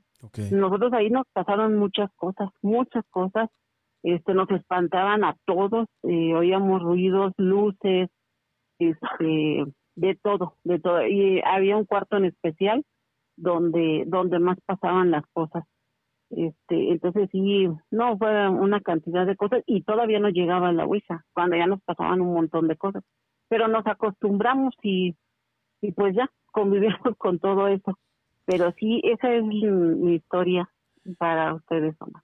No, pues muchísimas gracias y de verdad que se salvaron de... Ah, de algo muy fuerte. O sea, eh, ella lo salvó de algo y les iba a pedir algo muy cañón, ¿eh? Sí. Les iba a pedir algo muy, muy cañón. Sí, porque no se quería ir de la tabla, no se quería ir de la casa. No, no, no, no, no, la Ouija es... Hijo, la, la, la Ouija no te, no te imaginas el daño que te puede hacer esa tablita. No te imaginas. Te puedes salvar de muchas, pero al final va a ir sobre de ti. Va a ir sobre de ti. Y realmente, bueno, pues ¿por qué, ¿por qué está creada como tal? No sabemos. Realmente no sabemos ni siquiera eh, eh, de dónde viene. Hay algunas, algunas hipótesis. Hay el padre de que, el padre de la Ouija, que, que, es Elija, se llama así, Elija, eh, Bond, pero estamos hablando ya del, de, 1800, casi 1900. Estamos hablando de que él más o menos eh, hizo allí una especie de sarta de Ouija en los años entre 1880 y 1890, para ya quedar instituida en 1900. Pero realmente a lo que a lo que sabemos ya investigando más a profundidad, la Ouija, eh, esta, esta, esta sarta de, juego de azar sobre una tabla con un sí, con un no, con un inicio, con un final, con números, con letras, eh, se han encontrado vestigios de, jeroglíficos, se han este, encontrado vestigios de, eh, sánscritos donde al dibujito y todo asemeja a una Ouija. O sea, estamos hablando de 14, 20 mil años.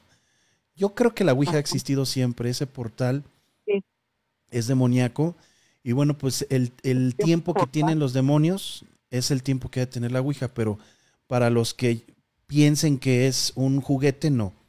Y que lo hizo un ser humano como elija eh, este Bond, no, no, la, no lo hizo él. Él tuvo una, una revelación en la cual pues, se le dictó de forma poseída eh, elaborar este, este rectángulo con números y letras y sol y luna. Y antes tenía muchos más símbolos, ahorita ya se los han quitado por lo mismo que eran unos símbolos muy fuertes. Pero realmente no. La Ouija ha existido siempre, es un portal nato, es un portal natural. el cual desde piedra, desde arena, me imagino que fue, que fue jugada. Sí, exactamente, fue creándose así. Y la Ouija, se dice que se juega la Ouija porque la Ouija es un teatro, es un actor. La Ouija está actuando, es tu compañero, es tu amigo. actuar, el actor, actor este, o la actuación significa jugar, ¿eh? Un actor. Eso es, eso es lo que significa jugar. La Ouija es un, un actor. Sí, la actuación es jugar. Eh, eh, ahorita ya es una profesión, pero de siempre fue un juego, fue un entretenimiento. Y la Ouija es eso, son actores que están del otro lado, que te hacen parecer buenos y, no, y no lo son. Marbella, muchísimas gracias por tu llamado. Al contrario, muchas gracias por darnos este espacio para contar nuestras narraciones. Muy buena Muchas historia. gracias y éxito, bendición. Igualmente éxito y este y buena noche y saluditos hasta. Estás en Querétaro, ¿ah? Sí, estamos aquí en Querétaro. Saludos hasta Querétaro. Gracias. Muchas gracias, Omar. Cuando gusten, por acá tienen su casa también. Muchas gracias. Hasta luego. Gracias. Eh. Bueno, pues nos, nos, vamos, vamos a, a, este, terminar este programa, este podcast Omar Cruz Paranormal. Espero les haya gustado. Eh, ya no sé si haya más comentarios nuevos. Voy a checar algunos comentarios. Ya estamos en la parte final. Sí, aquí tengo ya. Dice Esperanza Corona, mis respetos para la Ouija. Claro, Lilia, que ya no lo pudieron contactar. Eh, posiblemente fue eso, que se salvaron. Mellito dice buenas noches a todos. Llegué tardecito, esas tareas nos ponen de cabeza. Omar, ¿quién Ah, miren, Zeldamex dice, ¿quién inventó la Ouija? Bueno, pues allí está Elija Bond, que es la la, este, la persona que se le, se le nombra padre de la Ouija, pero no, realmente, bueno, pues la Ouija es mucho más antigua de lo que creemos. Hola, buenas noches, dice Ariana. ¿Cómo estás, Adriana M. Rodríguez? Qué gusto saludarte, Esperanza Corona. Dice también, eh, ¿quién anda por aquí? Eh, Ivette dice, hola, buenas noches, un gusto saludar. ¿Qué se está escuchando? ¿Qué pasó? ¿Se volvió loco algo? Ok, vamos a quitarlo porque si no nos van a... Alexa, apaga la sala de estar, por favor.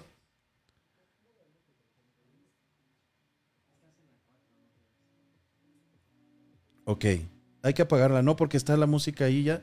Alexa, apaga la sala de estar, por favor. Se nos prendió la tele aquí hablando de la Ouija. Tuvimos por ahí algo. ¿La podemos apagar, por favor? Ya me pueden encontrar porque si no nos van a cortar. Aquí está, mira, de este lado, por favor. Muchas gracias. ¿Ok? Apágala, por favor. Pásamela, por favor. Entonces vamos a cortar porque si no nos van a nos van a marcar derechos de este y les agradezco mucho haber estado aquí. Está pasando algo muy extraño. Está pasando algo muy extraño y no me lo pueden solucionar. No sé qué, no sé qué pasó aquí. Les agradezco mucho, pero estuvo muy raro esto, ¿eh? Porque nadie, ni siquiera podemos encontrar el control. Ni siquiera eh, podemos encontrar el control, no sé dónde está. Pero bueno, les agradezco muchísimo. No tienes imagen, sí, pero el audio se puede meter y este y pudiera haber ahí algún problema con. Dice, si pudieran interactuar para las dos, seguían por energía y Alexa tiene contenidos paranormales también le gusta mucho interactuar con lo paranormal. María Elena dice, buenas noches Omar, saludos a Magda, saludos desde Ciudad de México. No tienes imagen, se ve negra. Muchas gracias, el Danmex. Eh, atrás había un video. Omar, sí, Luis Mauricio, esperemos no, tenemos, no tengamos ningún problema allí con los derechos. Les agradezco mucho y este, estamos en contacto. Yo creo que el día de mañana nos volvemos, nos volvemos a conectar y eh, solo, vino anda travieso, dice Ileana. No te ves, Omar. Irving, ya regresamos. María Bravo, ya regresamos también. Hola, saludos. Muchísimas gracias. Alexa está interactuando, dice Flor. Saludos, Omar, desde Monterrey. Muchísimas gracias. Gracias a todos por sus estrellas. De verdad, por sus comentarios. Gracias a todos. Gracias a todos por eh, eh, esa interacción que hacen con nosotros. ¿Ok? Saludos hasta Houston, Texas. Excelente programa, dice Vanessa Díaz. Y bueno, estamos terminando este programa. Muchísimas gracias. Nos vemos, yo creo que el día de mañana. Esperen sus llamados. Los que llamaron, mañana van a estar a lo largo del día vamos a estar poniendo todos los llamados, como hoy pusimos, creo, uno o dos. Así es que, este, esperen ahí sus llamados. Dice Babo, buenas noches a todos. Muchas gracias, Babo. Te mando un abrazo, hermano. Soy Yado, dice Ehun Zun. Excelente noche, mañana sin falta. Muchas gracias, Jonathan Alberto. Un gusto, Omar José Pardo. Igualmente, buenas noches, familia sin miedo de Denora. Muchísimas gracias. Gracias a todos ustedes. Nos vamos. Cuídense mucho, que Dios los bendiga. Y ahora sí no les deseo nada malo, porque se les ha parecido algunos el muertito cuando se los he deseado y también no está muy chido eso. ¿Sale? Espero que no se les aparezca el muerto. Mejor el diablo. Ese está un poquito más feo. Cuídense mucho y nos vemos yo creo que el día de mañana. Este fue su podcast Omar Cruz Paranormal. Espero les haya gustado muchísimo y gracias a todos ustedes. Nos vemos desde un lugar maldito y si no, desde un podcast bueno como este. Hasta mañana.